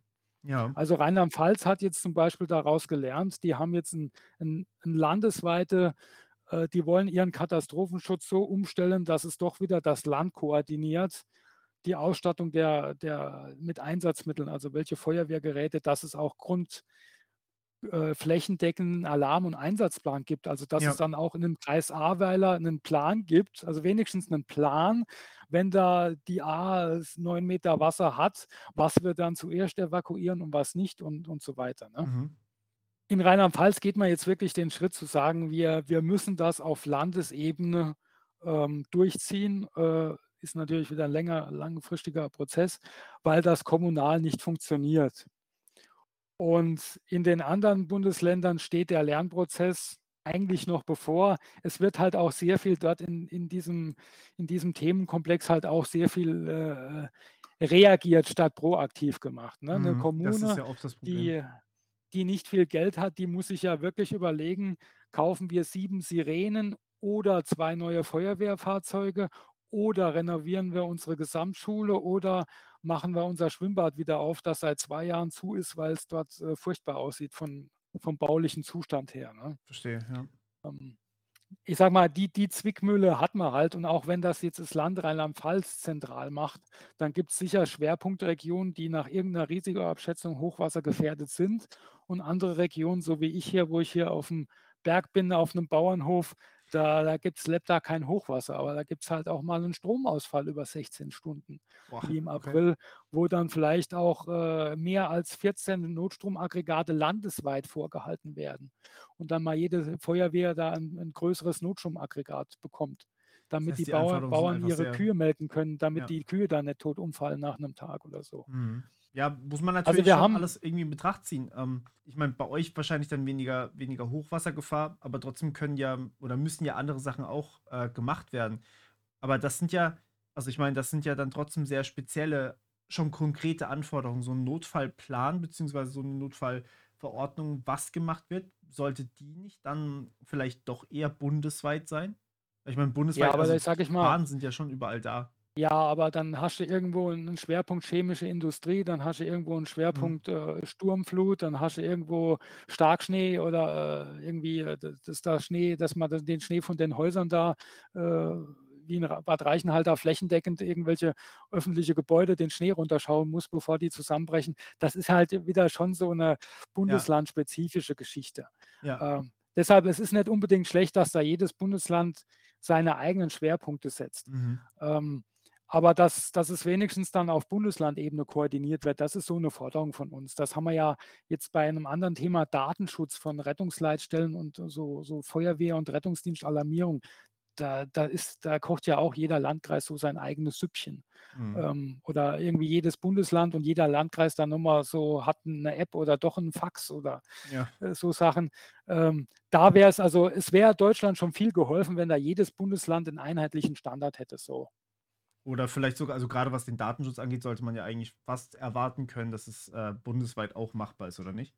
Ja, aber das hängt dann wieder von dem jeweiligen, da schreibt das Bundesland vor, welche Infrastruktur äh, irgendwie die Feuerwehren vorhalten oder so. Also da, sag ich mal, als ersten Schritt würde ich das Bundesland sehen und dann wirklich, äh, ob man das bundesweit dann äh, synchronisiert oder abgleicht, das, äh, das, das würde ich erstmal auf die lange Bank schieben. Mhm, okay. Weil da geht es ja, das ist ja der, die, die ganz große Thema ist ja dann, was geben dann die Bundesländer, was geben sie da noch ab? Geben sie nur Katastrophenschutz ab oder auch ihr Schulwesen und so? Also das ähm, wäre da ja schon fast wünschenswert. da machst du ja aber nochmal ein ganz anderes Fass. Ja, auf, ja. ja. Ja, gerade aber was nochmal, Bildung um, angeht. Ja, genau, aber ja. Auf das Thema Warnung der Bevölkerung zurückzukommen. Also wir hatten ja im, bisher den Fall bei dir in deiner Kommune, in deinem Landkreis, in deinem Dorf Brenz und dann, dann geht eine Sirene, aber die Sirene ist eigentlich, die war früher, vor 1990, war die dazu da, auch noch Luftschutzalarm zu geben. Dann äh, war die Welt Friede, Freude, Eierkuchen. Der Bund hat sich aus der Finanzierung von diesen ganzen Zivilschutzsachen, also sprich Bunkern, äh, irgendwelche Schutzräume, ähm, äh, Warnung der Bevölkerung vor Luftalarmen und Gift, äh, also ABC-Waffen und sowas, ja hat man, hat man halt abgebaut, weil es ja die Bedrohung war ja von heute auf morgen, sage ich mal, gefühlt weniger da, ja. ja. Ähm, und es blieb, und die ganzen Sirenen hat man dann den, den Kommunen übertragen und die konnten halt aussuchen, äh, behalten wir die, um die Feuerwehr zu alarmieren. Dann wurde aber das ganze Dorfwach um acht Leute da zu alarmieren. Dann sind die auf Funkmelder umgestiegen, damit es nur noch bei dem im Schlafzimmer piepst abends, wenn er losrücken muss. Und die Sirenen wurden entweder abgebaut oder halt in Hotspots wie jetzt Mannheim oder so. Da gibt es halt noch einen Sirenenalarm in die Innenstadt oder Ludwigshafen, mhm. weil die halt chemische Industrie haben und die wissen also, wir brauchen die Dinger, ja, wenn ja. da irgendeine Giftwolke ist. Und sowas flächendeckendes, deshalb haben wir ja 15.000 Kommunen, wo keiner wusste, außer die Kommune selber, wie viele Sirenen haben wir. Und jetzt macht das BBK eine, quasi ein Kataster, also einen eine Katalogsammlung, welche mhm. Kommune mhm. was hat. Und dann sagen wir als AG Kritis, ja, ja, wunderbar, wann ist denn die fertig und wann ist denn die einsehbar? Und dann sagt, äh, ist die Frage den Startanfrage, ist die Antwort, ja, das ist Verschlusssache. Also äh, den Katalog gibt es nächstes Jahr, aber der Inhalt des Katalogs ist Verschlusssache, ja. Aber also warum? das darf geht keiner ja wissen. die ganze Bevölkerung was an, oder nicht? Ja, aber dann könntest du die ja sabotieren, weil die äh, Sirenensteuertechnik ist noch aus den 1970ern. Äh, okay. Also um. es wurde mir nur gesagt, es, es gibt so einen Kataster oder so einen Katalog und den gibt es nächstes Jahr oder wann der fertig ist oder wird noch dieses Jahr fertig. Aber okay. der Inhalt ist Verschlusssache, so darf keiner wissen. Das werden wir noch sehen, außer die damit bleibt. arbeiten müssen. so, ähm, Aber so, ist es so teuer, okay. eine Sirene zu, ähm, zu verwalten oder zu ähm, instand zu halten? Dass es alle abschaffen wollten? Oder halt so viele da noch abgeschafft wurden? Es gab ja ein Sirenenförderprogramm des Bundes, das dann ausgeschöpft war. Also du musst für fixe, also sagen wir mal, Sinn macht, wenn man, dass man eine neue Sirene aufbaut, die sowohl diese Warntöne abgeben kann, die aber auch dann für Sprachdurchsagen genutzt werden kann. Ja. Sei es automatisiert oder der Bürgermeister greift zum Mikrofon und macht eine Durchsage, ja.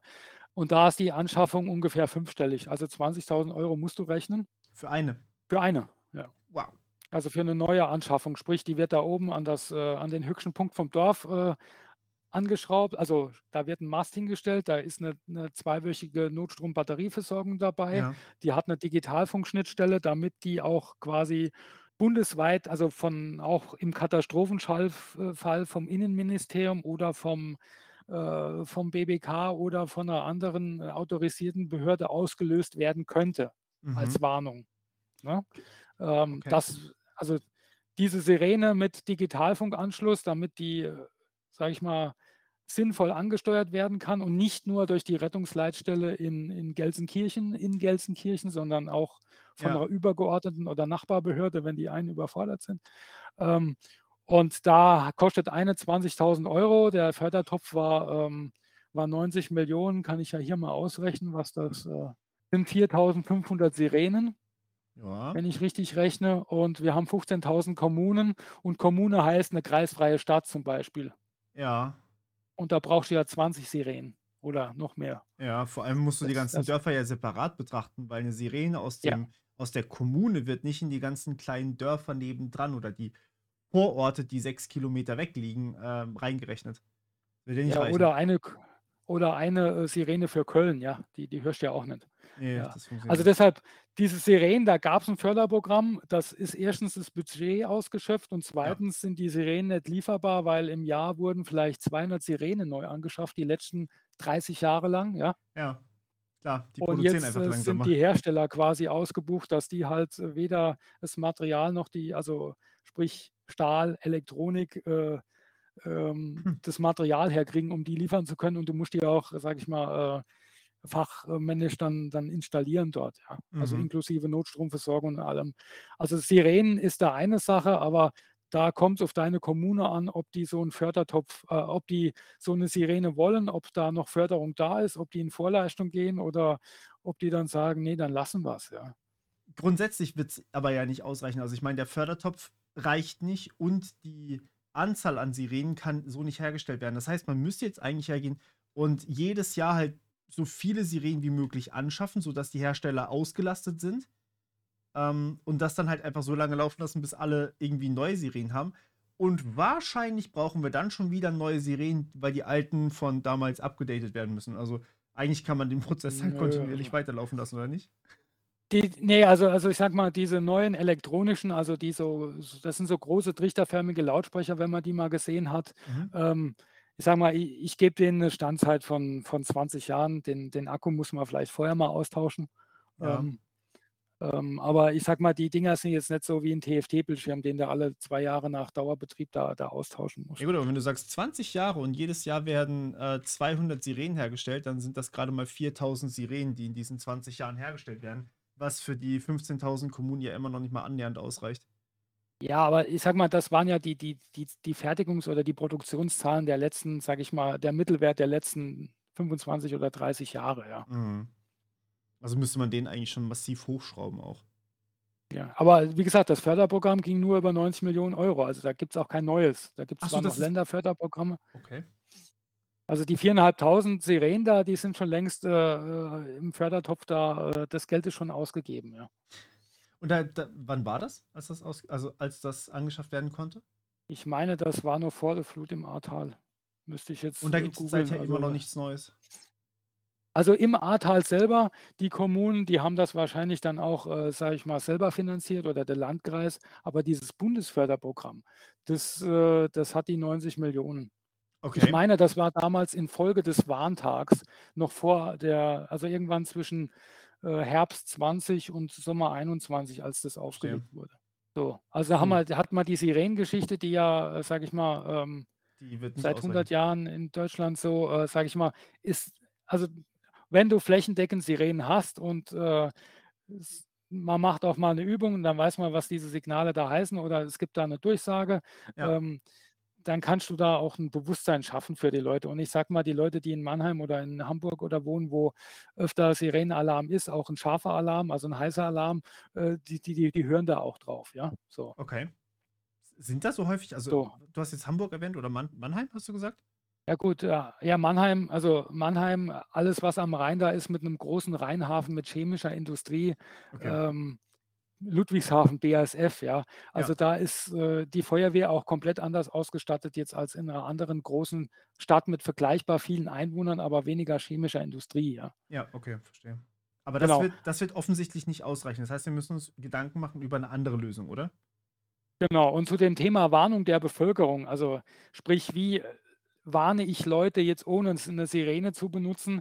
Da gab es ja schon, äh, wenn du vor drei, vier, fünf Jahren auf die Homepage vom BBK gegangen bist, dann gab es da schon eine recht ich will fast sagen, kurios anmutende Sammlung von Vorschlägen, was man da nutzen könnte. Ne? Okay. Da war zum Beispiel diese, diese Funkuhren DCF 77, die übertragen, also dieser Sender überträgt ja nicht nur die Uhrzeit und das Datum, ja. sondern der überträgt ja auch eine Wetterinformation, verschlüsselt, die okay. von bestimmten Wetterstationen äh, Empfängern ausgewertet werden kann.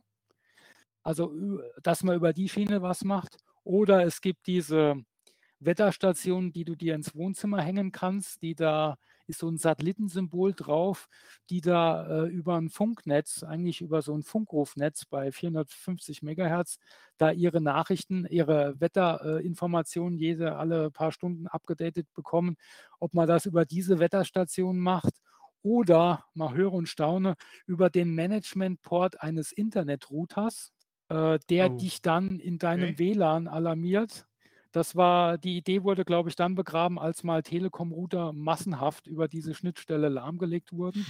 Also die Idee gab es. Dann okay. haben ja was ist, da, was ist da genau passiert, wenn ich das kurz fragen darf? Also ja, die hatten einen Management-Port und der war offen und den konnte man einfach ansteuern von außen? Ja, das war, glaube ich, 2016 oder da war mal, konnten mal eine Million Telekom-Kunden nicht mehr telefonieren, weil ähm, die wurden quasi zum Botnet äh, umfunktioniert. Ja? Also okay. jemand kannte die, die Schnittstelle, hat dann massenhaft über den Router irgendwelche bösen Nachrichten verschickt und die Telekom-Kunden konnten immer Internet surfen und telefonieren.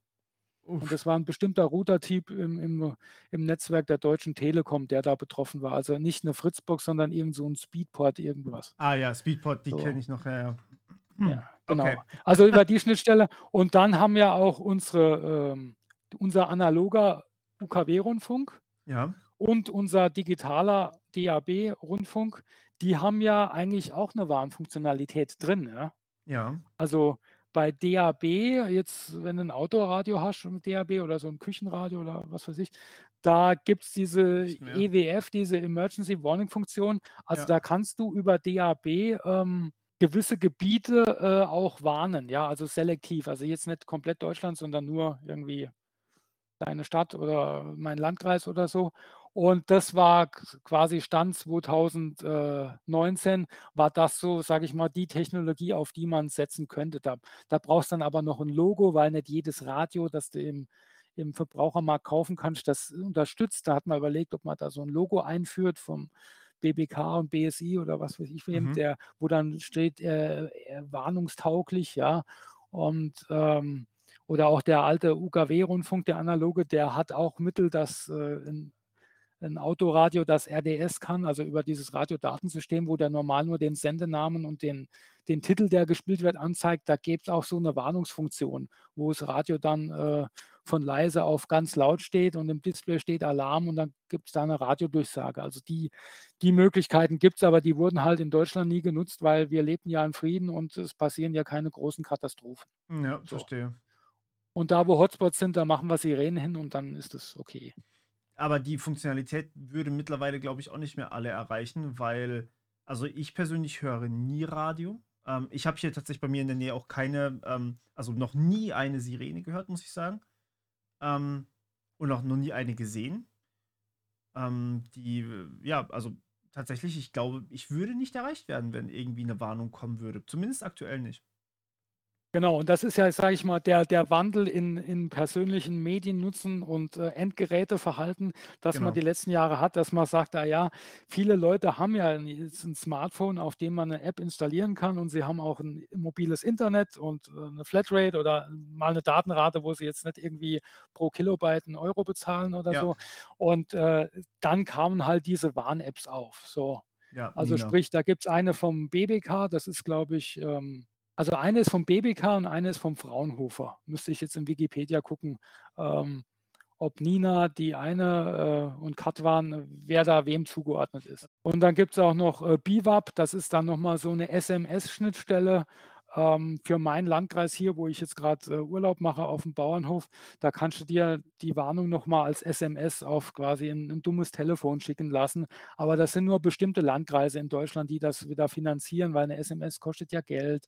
Und äh, ich würde die dann auch bekommen, wenn ich in Frankreich Urlaub mache. Ne? Also, äh, also das ist, sind so die. Äh, okay, so, da, das sind schon, ja, also ich weiß nicht, wenn man jetzt wirklich eine Katastrophe hat, ob man dann noch äh, drüber diskutieren muss, ob so eine SMS Geld kostet oder nicht.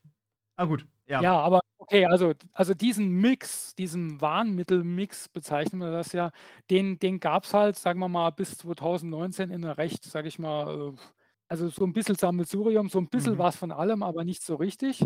Ja. Und, äh, und um uns herum, äh, oder sagen wir mal, bis 2020 gab es das, dann war der Warntag, dann haben alle irgendwie aufgewacht und sagen, jetzt haben wir es mal ausprobiert, jetzt ging das ja gar nicht oder die Apps haben gar nichts geliefert oder die Rettungsleitstellen haben ja gar keine Warnung für ihre, weil die müssen die Sirenen ansteuern, ja. Also in jeder Rettungsleitstelle steht Stand heute ein PC neben dem Chef von der Rettungsleitstelle, also neben dem Leitstellen, also dem, dem Chef, der, also da ist ein, sag ich mal, der, der Jens mal Schichtleiter, der jetzt die seine sieben oder zehn oder fünf Disponenten überwacht und der hat rechts nebendran nochmal so einen separaten PC, ist ein Browserfenster offen, steht MOVAS, mobiles Warnsystem des Bundes und äh, der Rechner äh, wird dann ganz laut äh, eine Soundausgabe, wenn da über den Bund eine Warnung reinkommt, die für die mhm die Rettungsleitstelle relevant ist. So. Und wenn da steht, bitte Sirenenalarm auslösen, dann äh, geht er an sein äh, Alarmierungssystem, klickt dreimal und dann gehen in den Kommunen, in denen es noch Sirenen gibt, gehen dann die Sirenen an nach einer halben Minute. So. Okay. So läuft das aktuell, auch am Warntag. Und am Warntag, am letzten, haben ja dann alle auf äh, Update, Update, Update, Refresh gedrückt und dann ist der Server zusammengebrochen. Ne? Ah, verstehe. Ähm, okay, ja. Das Ja. war ja mit so ein Grund, warum da irgendwelche Verzögerungen bei dem System waren, so. Ja gut, aber grundsätzlich auch bei SMS hat man ja auch das Problem schon öfters an Silvester gesehen. Wenn man wenn zu viele SMS auf einmal geschickt werden, dann, ähm, stürzt da auch das System also, es stürzt nicht ab, aber es kann halt einfach die ganzen Datenmengen nicht übertragen. Sprich, es dauert halt, bis diese ganzen SMS ausgeliefert werden und ich meine so 10, 15, 20 Minuten im Zweifelsfall, das ist ja schon viel. Ja. Also für die Leute an der A hätte das, also, also da konntest du, da ist ja in einer halben Stunde das Wasser um einen Meter gestiegen. Richtig, genau. Also da, jedenfalls, also bis 2020 gab es da einen Mix so von allem irgendwas, so ein, ein, ein wie heißt das, ein, ein Kessel buntes, ja, und äh, nichts ging so richtig. Ja. Und dann war ja 2020 im Herbst das große Erwachen und dann wurde zum ersten Mal diskutiert, ah ja, also wir müssen da was anderes machen. Ja. Und dann hat man sich erinnert, ah ja, da gibt es ja dieses sogenannte Cell Broadcast System. Genau, und darüber wollten wir auch noch ein bisschen reden heute. Cell Broadcast, das ist so ein, ähm, so ein Unwort gewesen. Ich glaube, viele können sich gar nichts darunter vorstellen. Aber die Idee dahinter ist ja, dass man einfach direkt das Telefon ähm, ansprechen möchte. Also ich, ich fange mal an. Cell Broadcast kannte ich schon von meinem ersten Handy, das ich 1999 gekauft hatte, mhm. weil irgendwann Anfang der 2000er wurde Cell Broadcast in Deutschland tatsächlich genutzt. Ja, und da also hat es auch funktioniert, sich, lustigerweise. Man stelle sich vor, also Jahr 2003, ich habe kein mobiles Internet, aber mein Mobilfunkanbieter sagt mir, da gibt es eine Cell-Broadcast-Funktionalität in deinem Telefon und wenn du den Kanal 050 aktivierst, dann kriegst du von mir die aktuellen Promi-Nachrichten. Oh, das wurde für, für solche Nachrichten benutzt?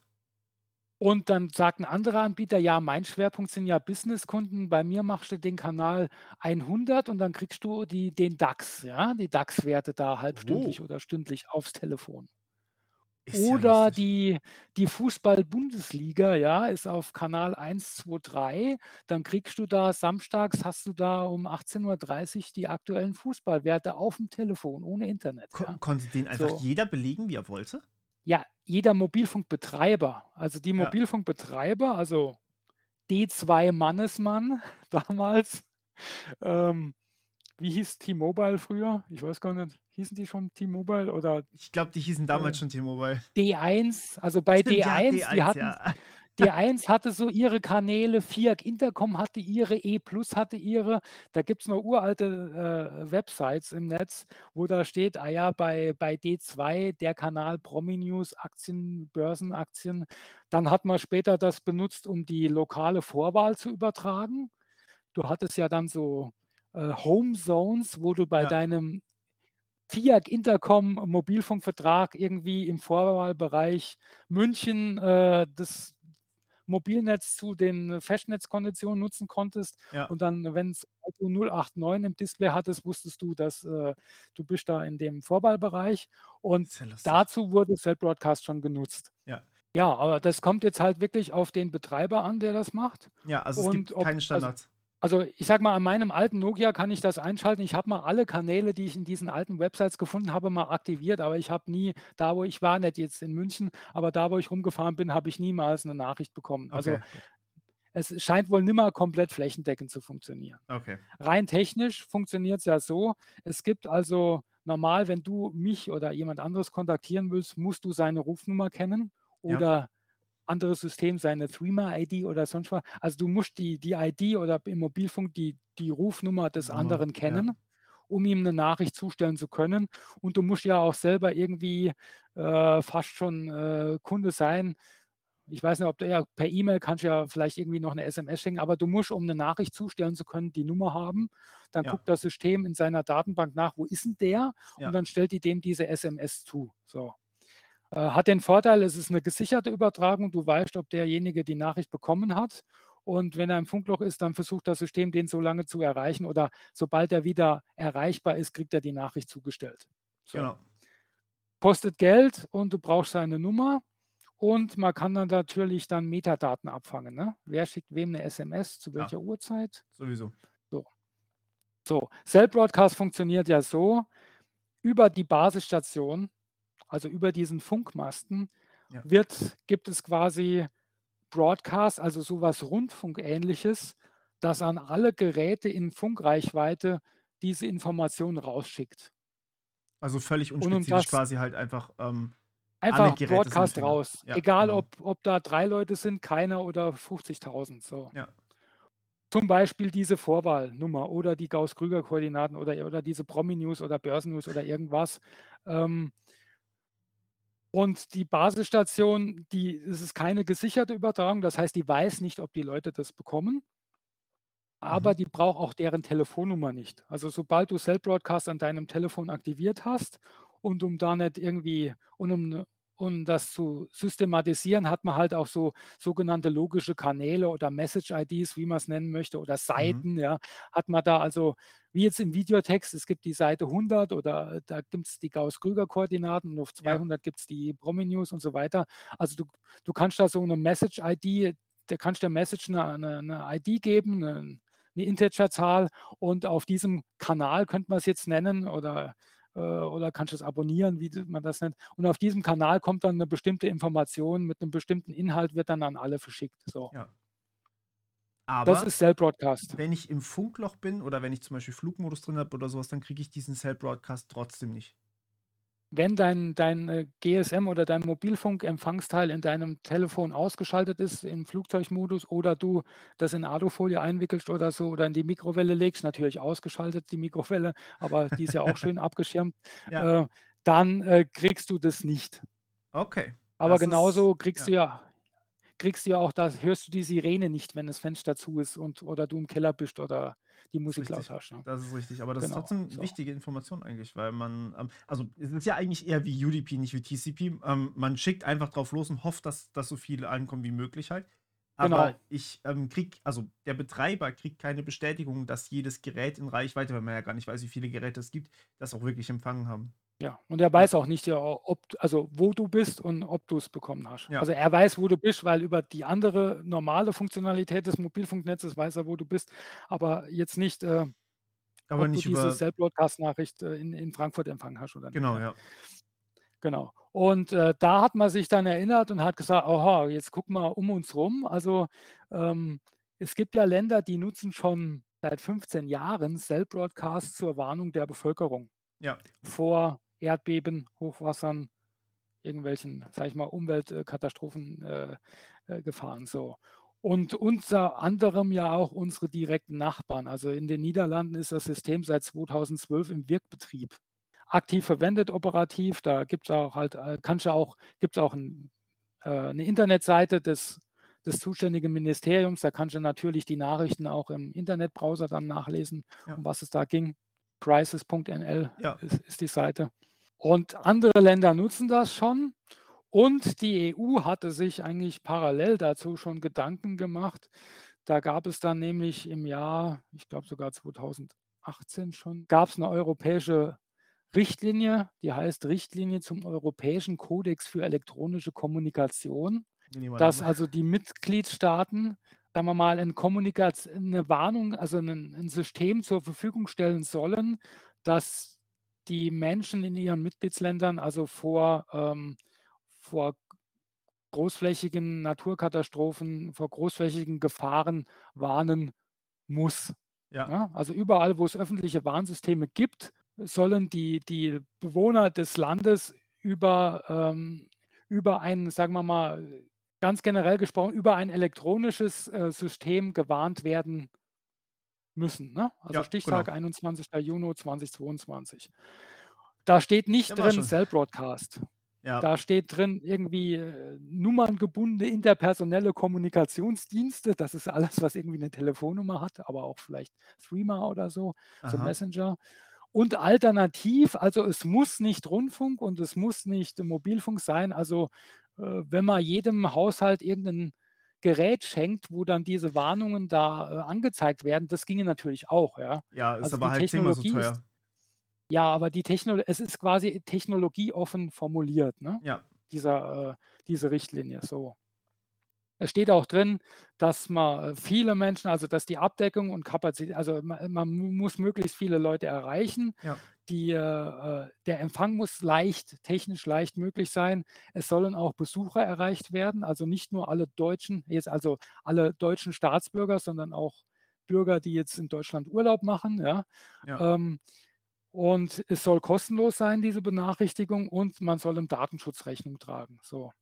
Und wenn man das alles zusammenzählt, dann kommt man eigentlich äh, bei Cell Broadcast raus. Geht schwierig anders, wollte ich gerade sagen. Also außer man schenkt ja. wirklich jedem eine.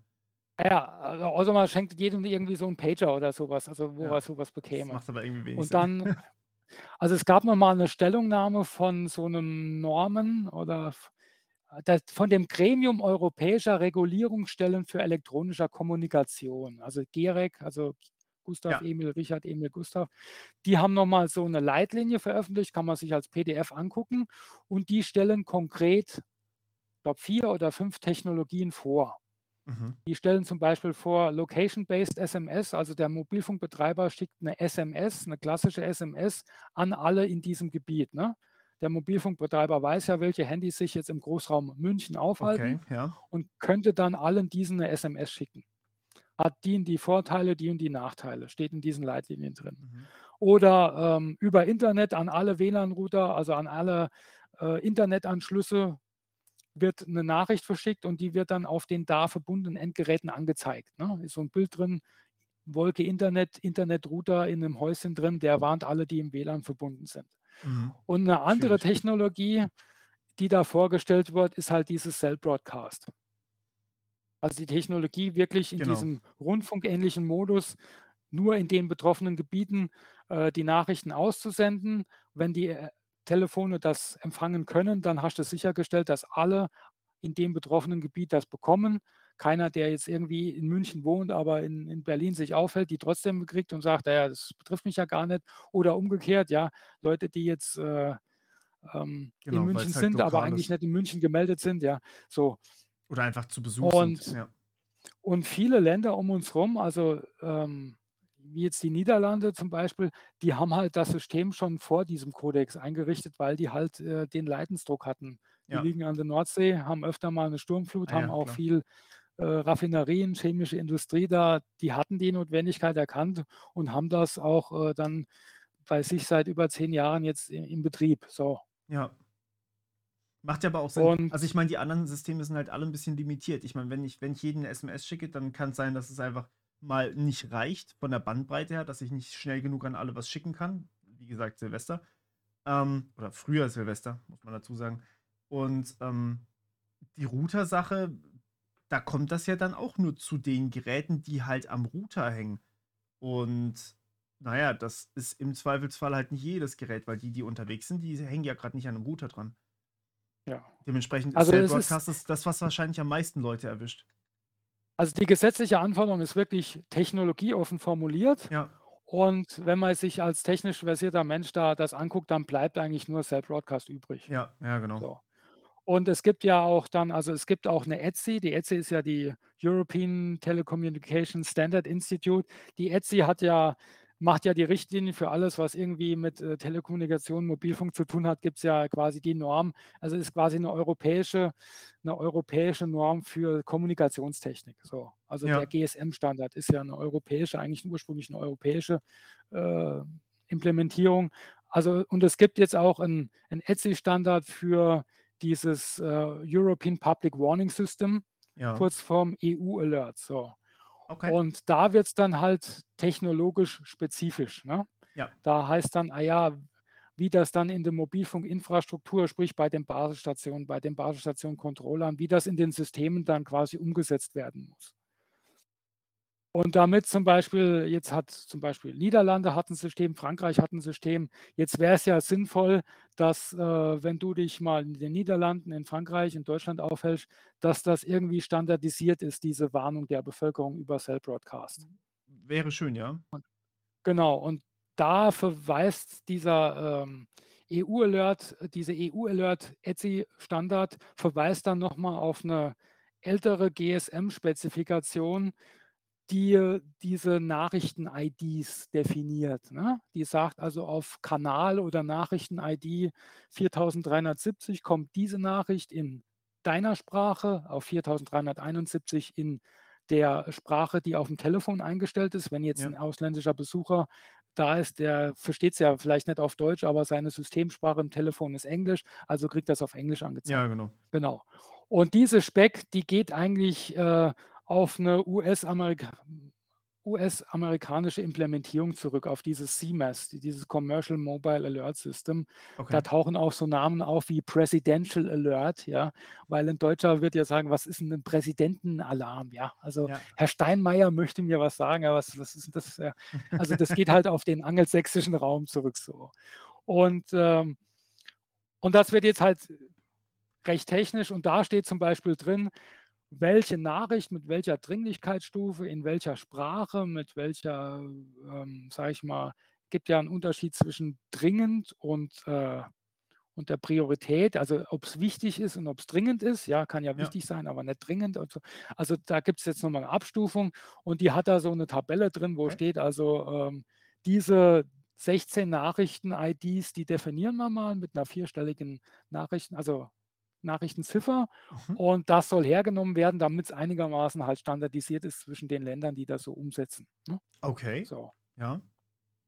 So, und jetzt geht's los, dass diese vierstellige Nachrichten-IDs, die werden von den uralten Telefonen nicht unterstützt. Also wenn du in diese alte Zeit gehst, da äh, Promi-News und Gauss-Krüger-Koordinaten, das sind alles dreistellige Kanal-IDs. Die Und kann ich auch an meinem Nokia Baujahr 2009 einstellen. ja. Aber an meinem Nokia oder Ericsson oder dem Senioren-Großtastentelefon, da kann ich keine vierstelligen einstellen. So. Ja. Und Deshalb hat zum sind, Beispiel äh, die, die vierstelligen, also dass du die nicht einstellen kannst, das ist die eine Sache, aber müsstest du sie nicht auch noch aktivieren zusätzlich? Also du müsstest ja quasi bei deinem Nokia hingehen und freiwillig sagen, ich möchte die gerne empfangen, über- überhaupt, wenn es funktionieren würde. Also in meinem Nokia läuft es konkret so, ich gehe in das Cell-Broadcast-Menü und sage, ich kann den Index äh, aktivieren, also Seite 000 oder Kanal-ID 000 und ich kann, wenn ich einen, einen Kanal aktiviere, dann muss ich, gebe ich dem einen Namen und muss die dreistellige ID eingeben, zum Beispiel die äh, 100 für die Börsennews oder die 221 Ja. für die Gauss-Krüger-Koordinaten. So. Und da ist das System ja Und schon wieder vollständig ähm, nicht mehr für Menschen gedacht, die sich mit Technik eigentlich nicht auskennen, oder? Also wir sind jetzt auf der alten Nokia-Welt, Ja, wo ja, ja. sag ich mal, die meisten Leute haben ja sowas nicht. Ja, okay. Also das heißt, also ich bei meinem Nokia kann, wenn es eine dreistellige ID ist, das einstellen und bekäme dann eine Nachricht. Mhm. über Cell Broadcast. Die Nachricht würde aber nicht einen lauten Klingelton hervorrufen und auch mein Display würde nicht laut blinken, sondern die würde einfach im Display so aufpoppen, weil das ja damals bei den Gauss-Krüger-Koordinaten und den Promi-News ja eigentlich okay war so. Ne? So. Ja. Jetzt haben wir das Problem, ja, ähm, die deutschen Mobilfunkbetreiber haben lange Jahre Cell Broadcast nur marginal oder überhaupt gar nicht benutzt. Ja. Das heißt, die Handynetze in Deutschland konnten es nicht offiziell. Und okay. die Endgeräte, sprich die großen Marktführer Android, Apple, ja, können es auch nicht. Die hatten die Funktionalität für den deutschen Markt auch nicht, weil äh, Henne-Ei-Problem, die Mobilfunkanbieter nutzen es nicht. Das, das ja, heißt, wenn ich, wenn ich mir in Niederlande eins gekauft habe, dann hat es funktioniert. Ja, die haben ja ihren NL-Alert. Ah. Also ich habe selber kein Apple, aber äh, sage ich mal, Apple würde blöd dastehen in den Niederlanden, wenn alle die offizielle Warnung bekommen übers Handy, aber äh, Apple-Telefone nicht.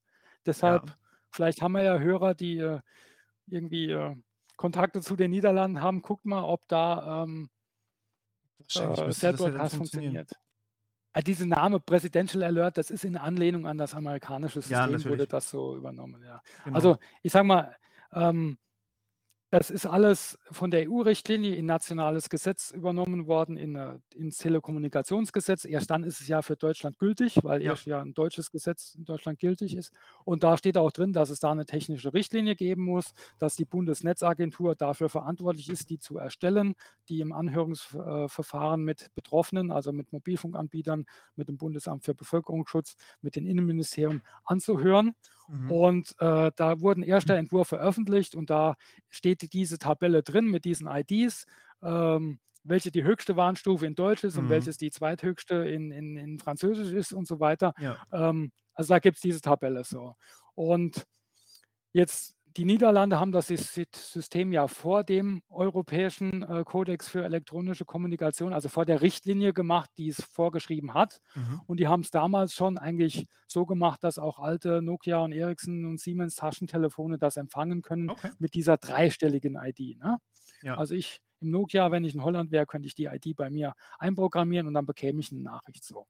Genau, und die, die EU-Richtlinie hat ja auch einen Stichtag 21. Juni 22, ist ja auch schon eine Weile her. Ja. Und siehe da, zu diesem Stichtag haben ziemlich viele unserer Nachbarn oder unserer EU-Mitglieder ähm, haben äh, das umgesetzt, unter anderem auch, auch, Spanien. Die haben dann den Apple-Update vorher bekommen für Cell Broadcast. Ja. Also bei denen geht es jetzt schon.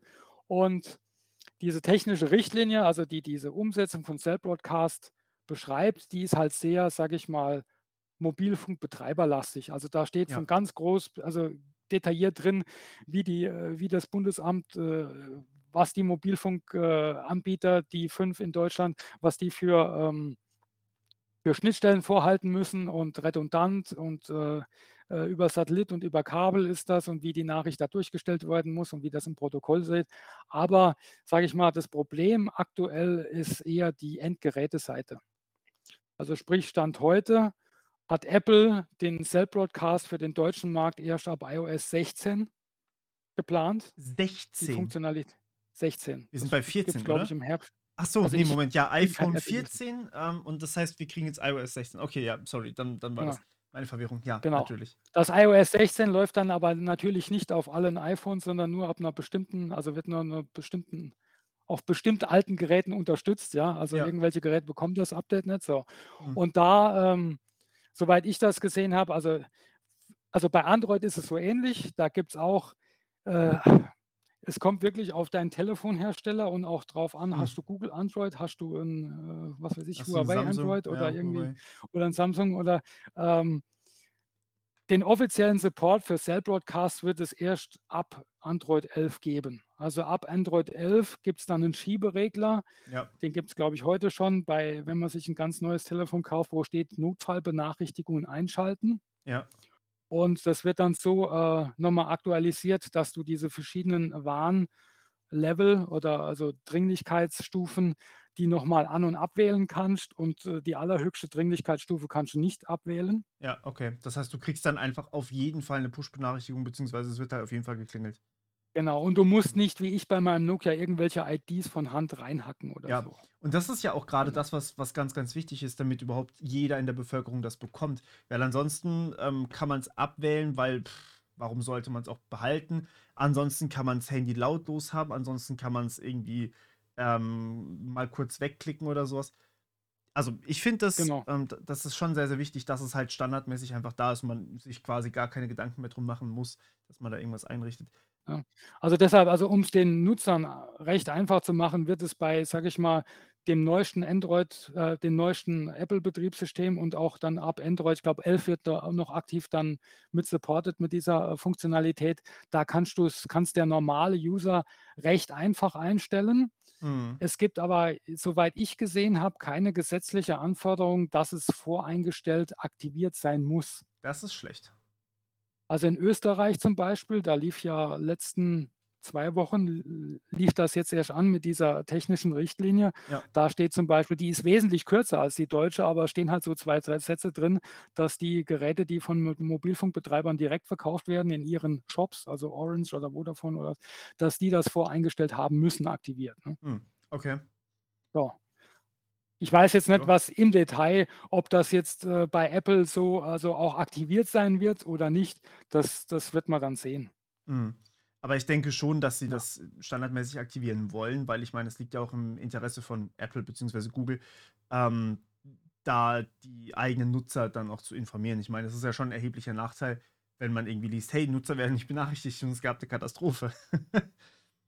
Ja, also deshalb mal, wenn man jemand in in Niederlanden kennt, einfach mal fragen, ob das, äh, Ja. ob ob man das da irgendwie nutzen kann. Und also, wenn du jetzt aber rechnest, ähm, diese neuen vierstelligen Warnungen, also mit den vierstelligen IDs, können dann Geräte empfangen ab Android 11, 12, 13 und Mhm. iOS 16. So. Ja. Und wenn du das jetzt mal ganz grob rechnest, schätze ich jetzt mal ganz grob als Nokia-Nutzer, äh, ist das sicher nicht die Hälfte aller Mobilfunkkunden. Warte, Würde lass ich mich nachgucken. Es gibt, wenn man das Android Studio aufmacht und eine neue App erstellt, dann wird einem immer angezeigt, ähm, okay, das wird zu lange dauern. Ich, ich merke es gerade, ich habe vergessen, wie lange Android Studio lädt. Dann gibt es immer so eine Anzeige, wenn man eine neue App entwickeln möchte, für welche Android-Version man entwickelt. Und äh, da steht dann dabei, so und so viel Prozent äh, haben diese Android-Version. Ähm, Würde mich gerade mal ganz kurz interessieren. Ich glaube, das gucke ich gleich mal nach. Es dauert aber ein bisschen. Aber du musst halt wissen, auch wenn das jetzt irgendwie im Telefon irgendwie äh, technisch möglich wäre, ob Tante Erna das aktiviert hat Ja, oder ob du ihr das auf ihrem äh, Samsung Galaxy S3 Mini erst noch einschalten musst. Ne? Ähm, Ja, wobei, also wenn du ein S3 Mini hast, dann hast du schon ganz andere Probleme. Dann hast du ja auch überhaupt keine abgesicherten, äh, also kein abgesichertes Telefon mehr. Dann kannst du ja auch, eigentlich hast du auch keine ja, du brauchst ja kein Security-Patches mehr. Ja, ja, schon, Wenn aber Tante Erna das ja, nur zum Telefonieren und SMS hat und kein mobiles Internet, dann ist es für Tante Erna vielleicht noch okay. du kriegst ja aber auch kein, kein Bluetooth oder sowas mehr. Also keine Patches mehr. Ja, vielleicht braucht Tante Erna das nicht. Ne? Also, Ja, deshalb, du musst immer so, also ich, ich denke da so an okay. meine Eltern und so, also äh, Ja, wer sind so die Nutzer von sowas? Ne? Und wir haben dann, also das, das mit diesen vierstelligen IDs und das dann halt auch ziemlich, gerade die älteren Tastentelefonbenutzer da halt äh, ausgesperrt sind, das haben wir dann halt in der Arbeitsgruppe auch, also nicht nur wir, das haben ja andere auch festgestellt. ja, Und siehe da, im August gab es dann nochmal eine, ein Update der technischen Richtlinie äh, zur Cell-Broadcast-Warnung der Bevölkerung in Deutschland. ja. Und da wurde wenigstens bei der höchsten Warnstufe noch eine dreistellige ID hinzugefügt. Immerhin. So, dann können sie mich alle auch Immerhin. aktivieren. Also, aber es ist ja auch Genau. nicht standardmäßig dann aktiviert. Nee, aber ich habe es bei meinem Nokia dann brav gleich mal programmiert, wenn ich da mal äh, bereit bin, ja. Also Ja, es ist dann wirklich halt so um die, um die, äh, ja, um das, die letzten 20 Prozent da irgendwie oder halt um irgendwelche Randgruppen, sage ich mal, noch, noch zu erreichen, ja, die ja, halt nicht ein Mainstream-Telefon haben. ja. Und jetzt läuft halt noch das Anhörungsverfahren zu dieser aktuellen Version und da werden wir als Arbeitsgruppe halt, äh, sagen wir halt, äh, dann macht halt bitte für jede Warnstufe noch eine dreistellige ID. Dann, äh, also wenn man schon für das eine macht, also daran, die, die Mobilfunksysteme werden nicht davon überlastet, dass ich da jetzt das über zwei IDs raussende. Ja. Ja, macht Sinn. Was das Gute ist, am nächsten Warntag, der ja jetzt auf 8. Dezember verschoben wurde, der Ah, bundesweite. Warntag, bundesweite Warntag hätte stattfinden sollen am, am 8. September. Ja, Tatsächlich stattgefunden hat ein regionaler Warntag in NRW und in Hamburg, soweit ich weiß. okay. Und der bundesweite Warntag ist verschoben, laut Beschluss der Innenministerkonferenz, auf 8. Dezember. Weil man Ja. halt noch ein bisschen Zeit braucht, damit auch Android und Apple so ihre Updates mal raushauen können. Ja. Und dann wird's 'n ersten, sage ich mal das wird so 'n die erste Erprobung von Cell Broadcast sein. Okay. Noch nicht der Wirkbetrieb. Der Wirkbetrieb ist ja gesetzlich gefordert erst ab Ende Februar oder 23. Februar 23. Aber die Chancen stehen gut, äh, dass wer wessen Endgerät das schon unterstützt, dass der 'ne Warnung bekommt am 8. Dezember. Schön. So. Also, Und 8. zwar auch die Dezember Warnung dann. Okay, gut. 8. Dezember, ja. Und auch die, äh die Warnung erfolgt mit der höchsten Warnstufe. Also, es gäbe ja auch 'ne 'ne Teststufe, Ja. aber nein, wir machen die die Warnung mit der allerhöchsten Stufe, ne, damit auch der der Herr Blind mit seinem alten Nokia da 'n 'n Alarm bekäme, ja. Okay. Ganz ins Volle. Ähm Und was vielleicht der eine oder andere Nutzer schon gesehen hat, durch eine unabsichtliche Fehlbedienung, äh, wurde im Großraum München waren da schon irgendwelche Testnachrichten über Cell Broadcast zu sehen, die auf 'ne irgendwelche Fehlkonfiguration bei O2 zurückgingen, hat das BBK geantwortet. Also, in in bei O2 in Münchner oder Ismaning, glaube ich, äh, hat wohl irgendjemand, äh, äh, die Basisstation auf die Antenne geschaltet statt auf den Abschlusswiderstand und hat das dann schön rausgesendet und tatsächlich haben Leute das dann empfangen. Stand auch drauf: „Ist 'ne Testnachricht, bitte ignorieren“, aber es war halt in den einschlägigen Plattformen einsehbar und, ähm, wurde dann auch online vermerkt und ich habe beim BBK nachgefragt und nach 'nem Tag war da die die Antwort da. Also, das das Thema Warnung der Bevölkerung, Cell Broadcast ist beim BBK angekommen und die sind im Moment auch ich sage mal, die geben schon mächtig Gas und sind auch in direkten Austausch mit den Mobilfunkanbietern und im Moment und auch den Mobiltelefonanbietern. Und im Moment, äh, ist quasi der Flaschenhals noch die der Update der Betriebssysteme auf den Telefonen.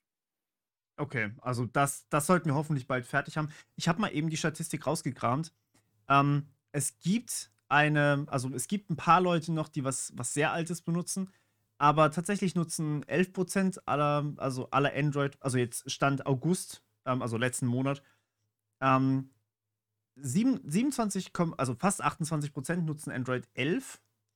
Ähm, vier oder 23,6% nutzen Android 12 sogar schon. 21% nutzen Android 10. Ähm, 11% nutzen Android 9. Ähm, 5,5% nutzen Android 8.1. Und dann haben wir Android 7 mit 2,6% Android 5 mit 1,3% Und das sind, glaube ich, alle. Ne, da ist noch ein Bobble, den ich nicht angewählt bekomme. Also, auf jeden Fall, ähm, scheint es sehr, sehr gut zu sein.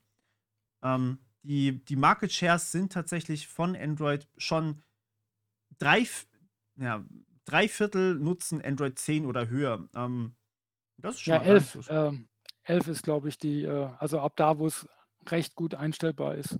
Okay. Also, 11 bekommt das Update. Dann haben wir tats tatsächlich grad mal so die Hälfte ungefähr, die äh, die die angenehmen Versionen bekommen, wo man alles richtig einstellen kann.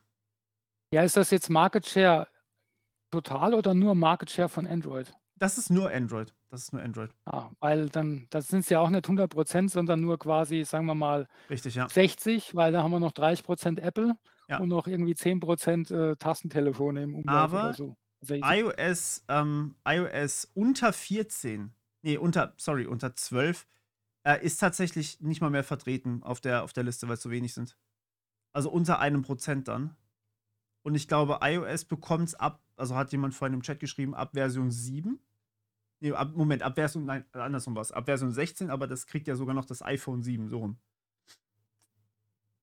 Ähm, also, das dann hat Android tatsächlich deutlich mehr Probleme. Das ist aber auch generell das, was ich bei Android immer wieder sehe, dass Android halt einfach keine Updates mehr bekommt, äh, wenn's 2 Jahre alt ist. Das ist schon übel. Ja. Und oh, okay, wow, jetzt bin ich enttäuscht. Das hätte ich nicht machen sollen. Ich habe grad nachgeguckt, wie der Windows Market Share aussieht, also welche Desktop-Windows-Betriebssysteme wie verbreitet sind und grad festgestellt, dass, äh, immer noch 11% Windows 7 benutzen, 2,8% nutzen Windows 8.1, 0,6% nutzen Windows 8 und 0,38% nutzen sogar noch Windows XP, ja. Ähm, hätte ich mal nicht nachgeguckt. Gut. Ähm, aber dann ist wahrscheinlich Android wirklich das das problematischste. Ja. Also, du Also kannst da rumfrickeln und am Schluss, äh, gibt's da nur 'nen Texteinblendung aufm Bildschirm und du wirst da nicht geweckt oder es kommt kein Ton raus.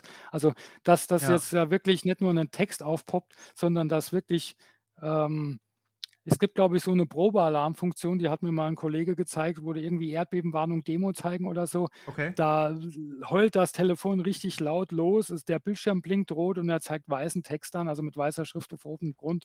Und in der Art wird dann diese Warnung, äh, zumindest mal die der höchsten Stufe, bei dir dann aufschlagen. Ne? Ja. Also das ist dann schon was anderes, wie wenn ich an meinem Nokia da irgendwie lautlosen Text eingeblendet bekomme. Ne? Ja. Ja, also ich glaube, da, da wird auf jeden Fall, wenn es gesetzlich vorgeschrieben ist, kann dann, äh, oder halt Google, kann, kann Google nicht verpflichtet werden, das im Nachgang dann auch noch mitzuliefern für die alten äh, Versionen? Wahrscheinlich nicht, oder? Ja, also ich sag mal, den es ist ein teilweise ist der Schriftverkehr vom BBK mit Apple ist, ist online. Also nur immer nur das, was BBK Apple geschrieben hat, weil das andere ist ja, sind ja Dritte, die man da. Also jedenfalls, wenn du da reinsiehst, dann, dann steht da schon drin, ah ja, ob sich das ein, also so wie ich es rauslese, gibt es, äh, also in dieser technischen Richtlinie steht da keine Verpflichtung der, der Endgerätehersteller drin. Ja, okay. Also kann man ja auch in Deutschland nicht, weil rechtlich, du hast die Mobilfunkbetreiber, die, die, die, die haben ihre Lizenz, um in Deutschland ein Mobilfunknetz zu betreiben. Die, da hast du eine rechtliche Handhabe, ja. Und äh, bei allen anderen musst du auf einen guten Willen ähm, argumentieren, dass du sagst, lieber Apple, ihr habt 30% Marktanteil, wäre doch doof, wenn es bei euch nicht geht. Aber wenn das dann irgendwie äh, zu Google, dann. Also gerade so kleinere Hersteller, sowas wie Graphene oder EOS oder äh, äh, die ganzen anderen kleineren, nicht Google. Sailfish, ja. ja, genau, sowas zum Beispiel, die sind dann so, ja, okay, bei uns interessiert sowieso keinen. Oder wie ist das? Ja, aber es wird ja jetzt äh, quasi EU-weit, haben wir es ja fast schon äh, Ja. flächendeckend. Bis Okay. auf Österreich, die sind noch ein bisschen später als wir und uns. Also es, für, sag ich mal, für den Erst Markt in, in Spanien, Frankreich, Niederlande ist das vielleicht schon ein Argument. Mhm. Wäre das im Ahrtal nicht passi passiert, wird man, hätte man sich, also Cell Broadcast kam ja dann nach dem fehlgeschlagenen Warntag 2020 ja schon in die Diskussion. Also wahrscheinlich hätten wir dann auch ähm, jetzt äh, wäre Cell Broadcast irgendwie auf dem Weg, aber die äh, wirklich die Notwendigkeit, dass auch wirklich Politiker aufstehen und sagen, wir, wir brauchen das und auch, auch wir als Zivilgesellschaft und auch andere, äh, sage ich mal, Leute, die eine Meinung zu dem Thema haben. äh, Und es ist eine gesetzliche, mehr oder weniger eine gesetzliche Vorschrift, weil über die Apps und das ganze äh, Funkuhren-Alarmierung, da, da hättest du diese, diese EU-Richtlinie nie erfüllt. Ja. Ja, und da hättest du auch längst nicht so viele Leute erreicht. Mhm. Was macht man mit den Leuten, die jetzt immer noch nicht erreicht werden können? Also, ich denke jetzt zum Beispiel tatsächlich an meine Großeltern, die kein Smartphone haben, auch keins wollen, aber soweit ich weiß, auch im, ähm, in ihrem Haus. Doch, die haben ein Radio irgendwo rumstehen, aber klar, wenn die mal nicht da sind, dann, dann sind die an sich nicht Haben sie ein erreichbar. Tastentelefon? Ähm, selten dabei, sagen wir es mal so. Also die erste Amtshandlung, die du machen könntest, wäre, dich in die Tiefen von Nokia, Ericsson oder Siemens oder was weiß ich, Bosch, Alcatel äh, reinzugucken und äh, denen wenigstens diesen, diese höchste Warnstufe einzuprogrammieren. Ja. So. Ja. Und irgendwie am, am 8. Dezember gucken, dass du der Oma Bescheid sagst, dass sie das äh, mal auflädt und dann mal einschaltet. Mhm. Okay. So. Ansonsten die, was, äh, es kommt darauf an, ob Ihre Kommune Sirene aufbaut. Ähm, du kannst natürlich dir sowas basteln wie ähm, irgend so eine, so eine Webalarmierung, dass wenn bei dir ähm, über ein, ein Smartphone oder über ein Raspberry Pi, es gibt ja äh, Schnittstellen, es gibt die, die API, dieses ähm, Katwan wurde ja, oder der von Nina wurde reverse engineert von, Ah, ich meine von Lilith. ja. Also unter, unter, die, sie hat doch so eine, äh, so eine Website gemacht. ja. Und da wurde die API reverse engineert und da könntest du dir über genau über bunt.dev API-Übersicht, da ist die, gucke ich gerade mal, die Nina API ist drin.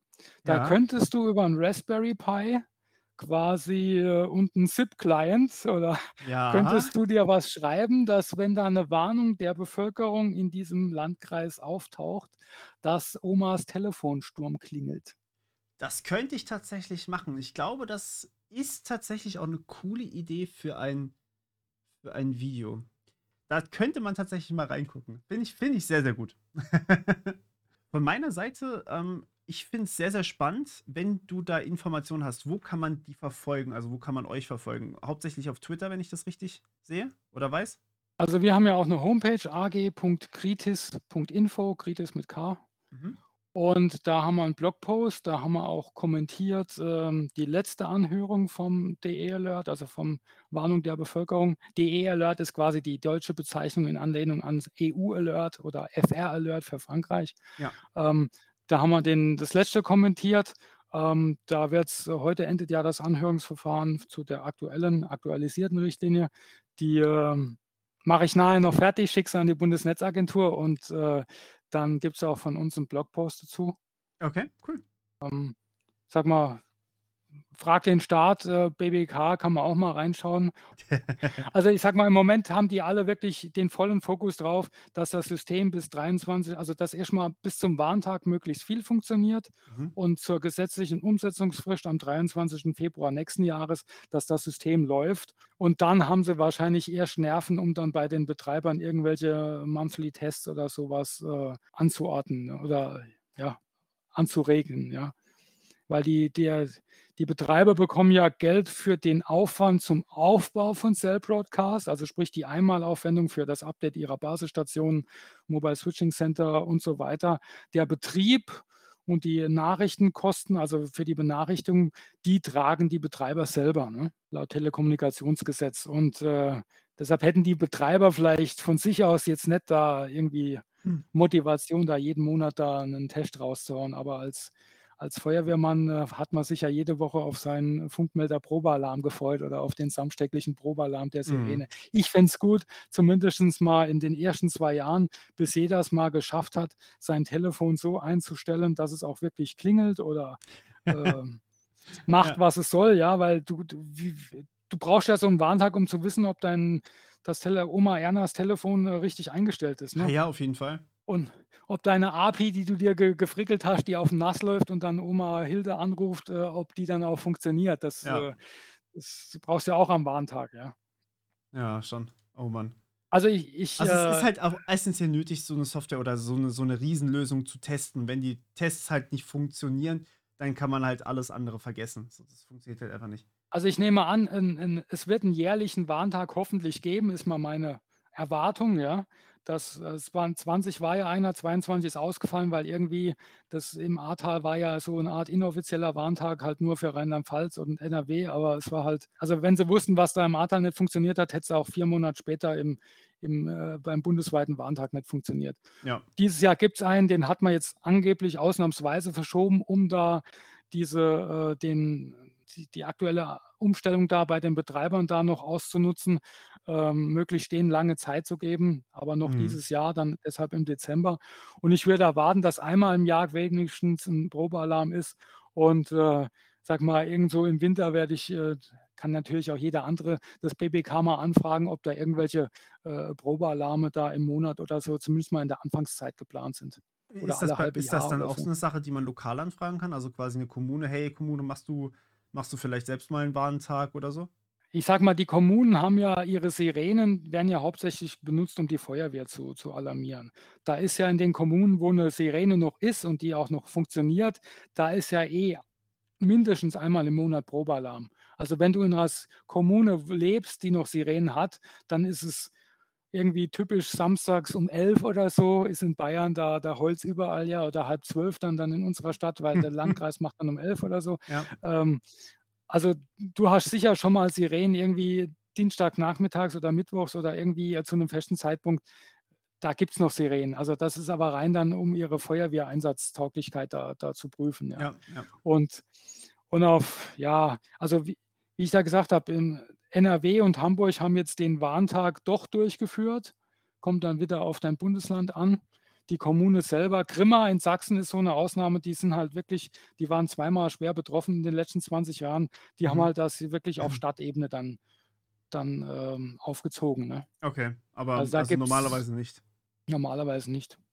Aber grundsätzlich müssten ja die Kommunen schon ähm, aktiv sein. Also die müssten ja grundsätzlich schon in der Lage sein, die Bevölkerung ähm, individuell zu benachrichtigen. Also gerade jetzt bei einem Chemieunfall oder sowas müsste eigentlich eine Kommune das können. Ja, aber also ich sag mal, wenn du in Ludwigshafen oder Mannheim wohnst, dann dann ist das sicher öfter Probealarm. Mhm. Hoffentlich. Und wenn nicht, kannst du gerne über Fra das ich habe ja auch schon etliche Kommunen bezüglich Warnung, äh, Feuerwehr, Rettungsdienst, Ja. lalala, angefragt. Die sind dann ja, also größtenteils sind sie recht offen und äh, zu manchen habe ich einen direkten Kontakt und die sagen mir, wir haben halt keine flächendeckende Sirenen. Also, für, Mhm. also da war ja auch der, Bayern hat ja auch einen regionalen Warntag und da hat äh, die Stadt, in der ich wohne, mitgemacht, aber der Landkreis drumherum nicht. Und da hieß es, ah ja, wir haben gar keine flächendeckenden Sirenen und die Leute haben ja genug Apps. Ja. So hieß es vor Nice. zwei Jahren. Super. Ja, Schwierig. Also gerade deswegen würde ich sagen, Testalarm ist, ist absolut sinnvoll und wichtig und nicht Level 1. Ja, also jetzt zum ersten Mal gerne Level 1, weil dann sind Ja. die ganzen Nokia-Leute äh, noch mit dabei. Ja, Und auch bei genau. dem EU-Test. Deshalb ist ja unsere Anregung, dass auch für EU-Test, für diesen Alarm, äh, wer, äh, also für diese Alarmlevel, dass da auch eine dreistellige ID hinkommt, damit Mhm. der Herr Blinde auch das mitbekriegt. Genau. mitkriegt dann. Mit dem Analogfunk, es ist ein recht Low-Level. Als Rückfallebene wird es sich anbieten, Mhm. aber in vielen Bundesländern hat man den ja auch schon verschrottet. Also da, da gibt es gar keinen Analogfunk mehr. Ah, oh, ah, das ist schlecht. Okay. Eieiei. Ja, steckt einiges hinten dran, aber so grundsätzlich mehrere Systeme zu haben, ist ja schon nicht schlecht, weil dann hat man halt die Option, je nachdem das zu nutzen, was halt noch funktioniert oder nicht mehr funktioniert. Also wenn jedes. Bundesland zwei, drei mobile satellitenangebundene Basisstationen hätte Mhm. und die Bundeswehr arbeitet ja auch an so einem System. Also die Bundeswehr nutzt für sich, kriegen die in, drei, in zwei Jahren das ZNV, das zelluläre Netze verlegefähig. Das ist ein Funksystem, das basiert auf Tetra, also auf dem Digitalfunkstandard. Und das muss auch ausdrücklich interoperabel sein mit BOS, also mit dem Digitalfunk der Behörden. Ja. Ja. Und die Dinger gibt es zwei Größen für einen Hubschrauber und für einen Lkw-Transport. Und die, also in zwei Jahren hätte man dann auch genügend Basisstationen, die man an einen Mhm. Hubschrauber hängen kann und die dann äh, dorthin fliegen kann, auf irgendeinen Berg bei Ahrweiler und dann ad hoc in Betrieb nehmen kann. Also, sage ich mal, ähm, da hätte man das, was ausgefallen es waren ja nicht die Feuerwehrfunkgeräte in den Feuerwehrautos ausgefallen, sondern es waren ja die Sendemasten tot. Ja, ja. Entweder kein Strom oder keine Datenanbindung. Mhm. Und äh, das ist eigentlich die Redundanzebene, die man vorhalten soll, weil, guck mal, du hast die ehrenamtlichen Leute, das sind Leute nicht unbedingt mit einem Elektrotechnikstudium, ja, Ja. die dann äh, einmal im Monat oder in alle zwei Wochen so eine Funkübung machen und die jetzt wissen, wie ihr Funkgerät äh, funktioniert und denen dann noch irgendein Satellitentelefon ins Fahrzeug zu legen, wo dann keiner einen Plan hat, du, wie geht das, muss ich Ja. draußen oder drin, da wäre es besser, ich tue meine Netzinfrastruktur, die ja nachweislich da ausgefallen war, ich das Bundesland Mhm. schafft da, oder eigentlich ist es der Bund, der die angeschafft hat, der die den Ländern bereitstellt. Mhm. Der Bund schafft nochmal 40 Stück an, sodass wir pro Bundesland drei Stück haben, verteilt die schön. Rheinland-Pfalz hatte keine eigene, die mussten ja aus, aus Berlin und sonst woher müssen die die Dinger herkarren, ja. Die waren ja auch nicht, standen ja nicht in Koblenz in der Garage, sondern da musste einer aus Berlin hergekarrt werden mit Tempo 80 auf der Autobahn, ja. Ähm, und hätten da, äh, also Redundanz in der Garage stehen, da, da wäre schon viel geholfen. Ja, das wäre echt, das wäre, glaube ich, so das Wichtigste, was man dringend bräuchte. Okay, das heißt, es ist einiges noch zu tun, aber es ist auch schon sehr viel besser geworden. Das können wir auf jeden Fall mal soweit sagen. Ähm, siehst du uns auf einem guten Weg? So vielleicht als abschließende Frage, siehst du uns auf dem, auf dem guten Weg, dass wir das bald mal hinkriegen so? Also bei der Warnung der Bevölkerung, da geben jetzt alle Beteiligte Vollgas, also sprich BBK, die, da muss man wirklich sagen, die, die sind im Moment wirklich, also ganz böse gesagt, dafür, dass es eine Behörde ist, sind die, geben die im Moment wirklich Vollgas. Die Bundesnetzagentur ist da als Regulierungsbehörde dran. Ähm, die Mobilfunkbetreiber, da hat man eine rechtliche Handhabe, die geben Gas. Und ich denke, dass man jetzt im, im Dezember am Warntag wird nicht alles reibungslos funktionieren. Vielleicht kriegt auch einer nochmal einen Probealarm äh, Mhm. zwischendurch, wo irgendeiner äh, was vergessen hat abzuschalten. Aber ähm, ich denke, dass wir bei Warnung der Bevölkerung im Ende Februar nächsten Jahres also wesentlich besser dastehen, als, als wir bisher dastehen. Die AG Kritis ist immer noch optimistisch und bietet Lösungen an. Ähm, in dem Fall würde ich sagen, war es das von meiner Seite. Und ich danke dir vielmals, dass du hier warst und dass du dir die Zeit genommen hast, diese ganzen Fragen zu beantworten. Und wenn ihr noch Fragen habt, dann schaut definitiv mal bei den Links vorbei. Also ag.kritis.info. In dem Sinne, bis zum nächsten Mal. Ciao.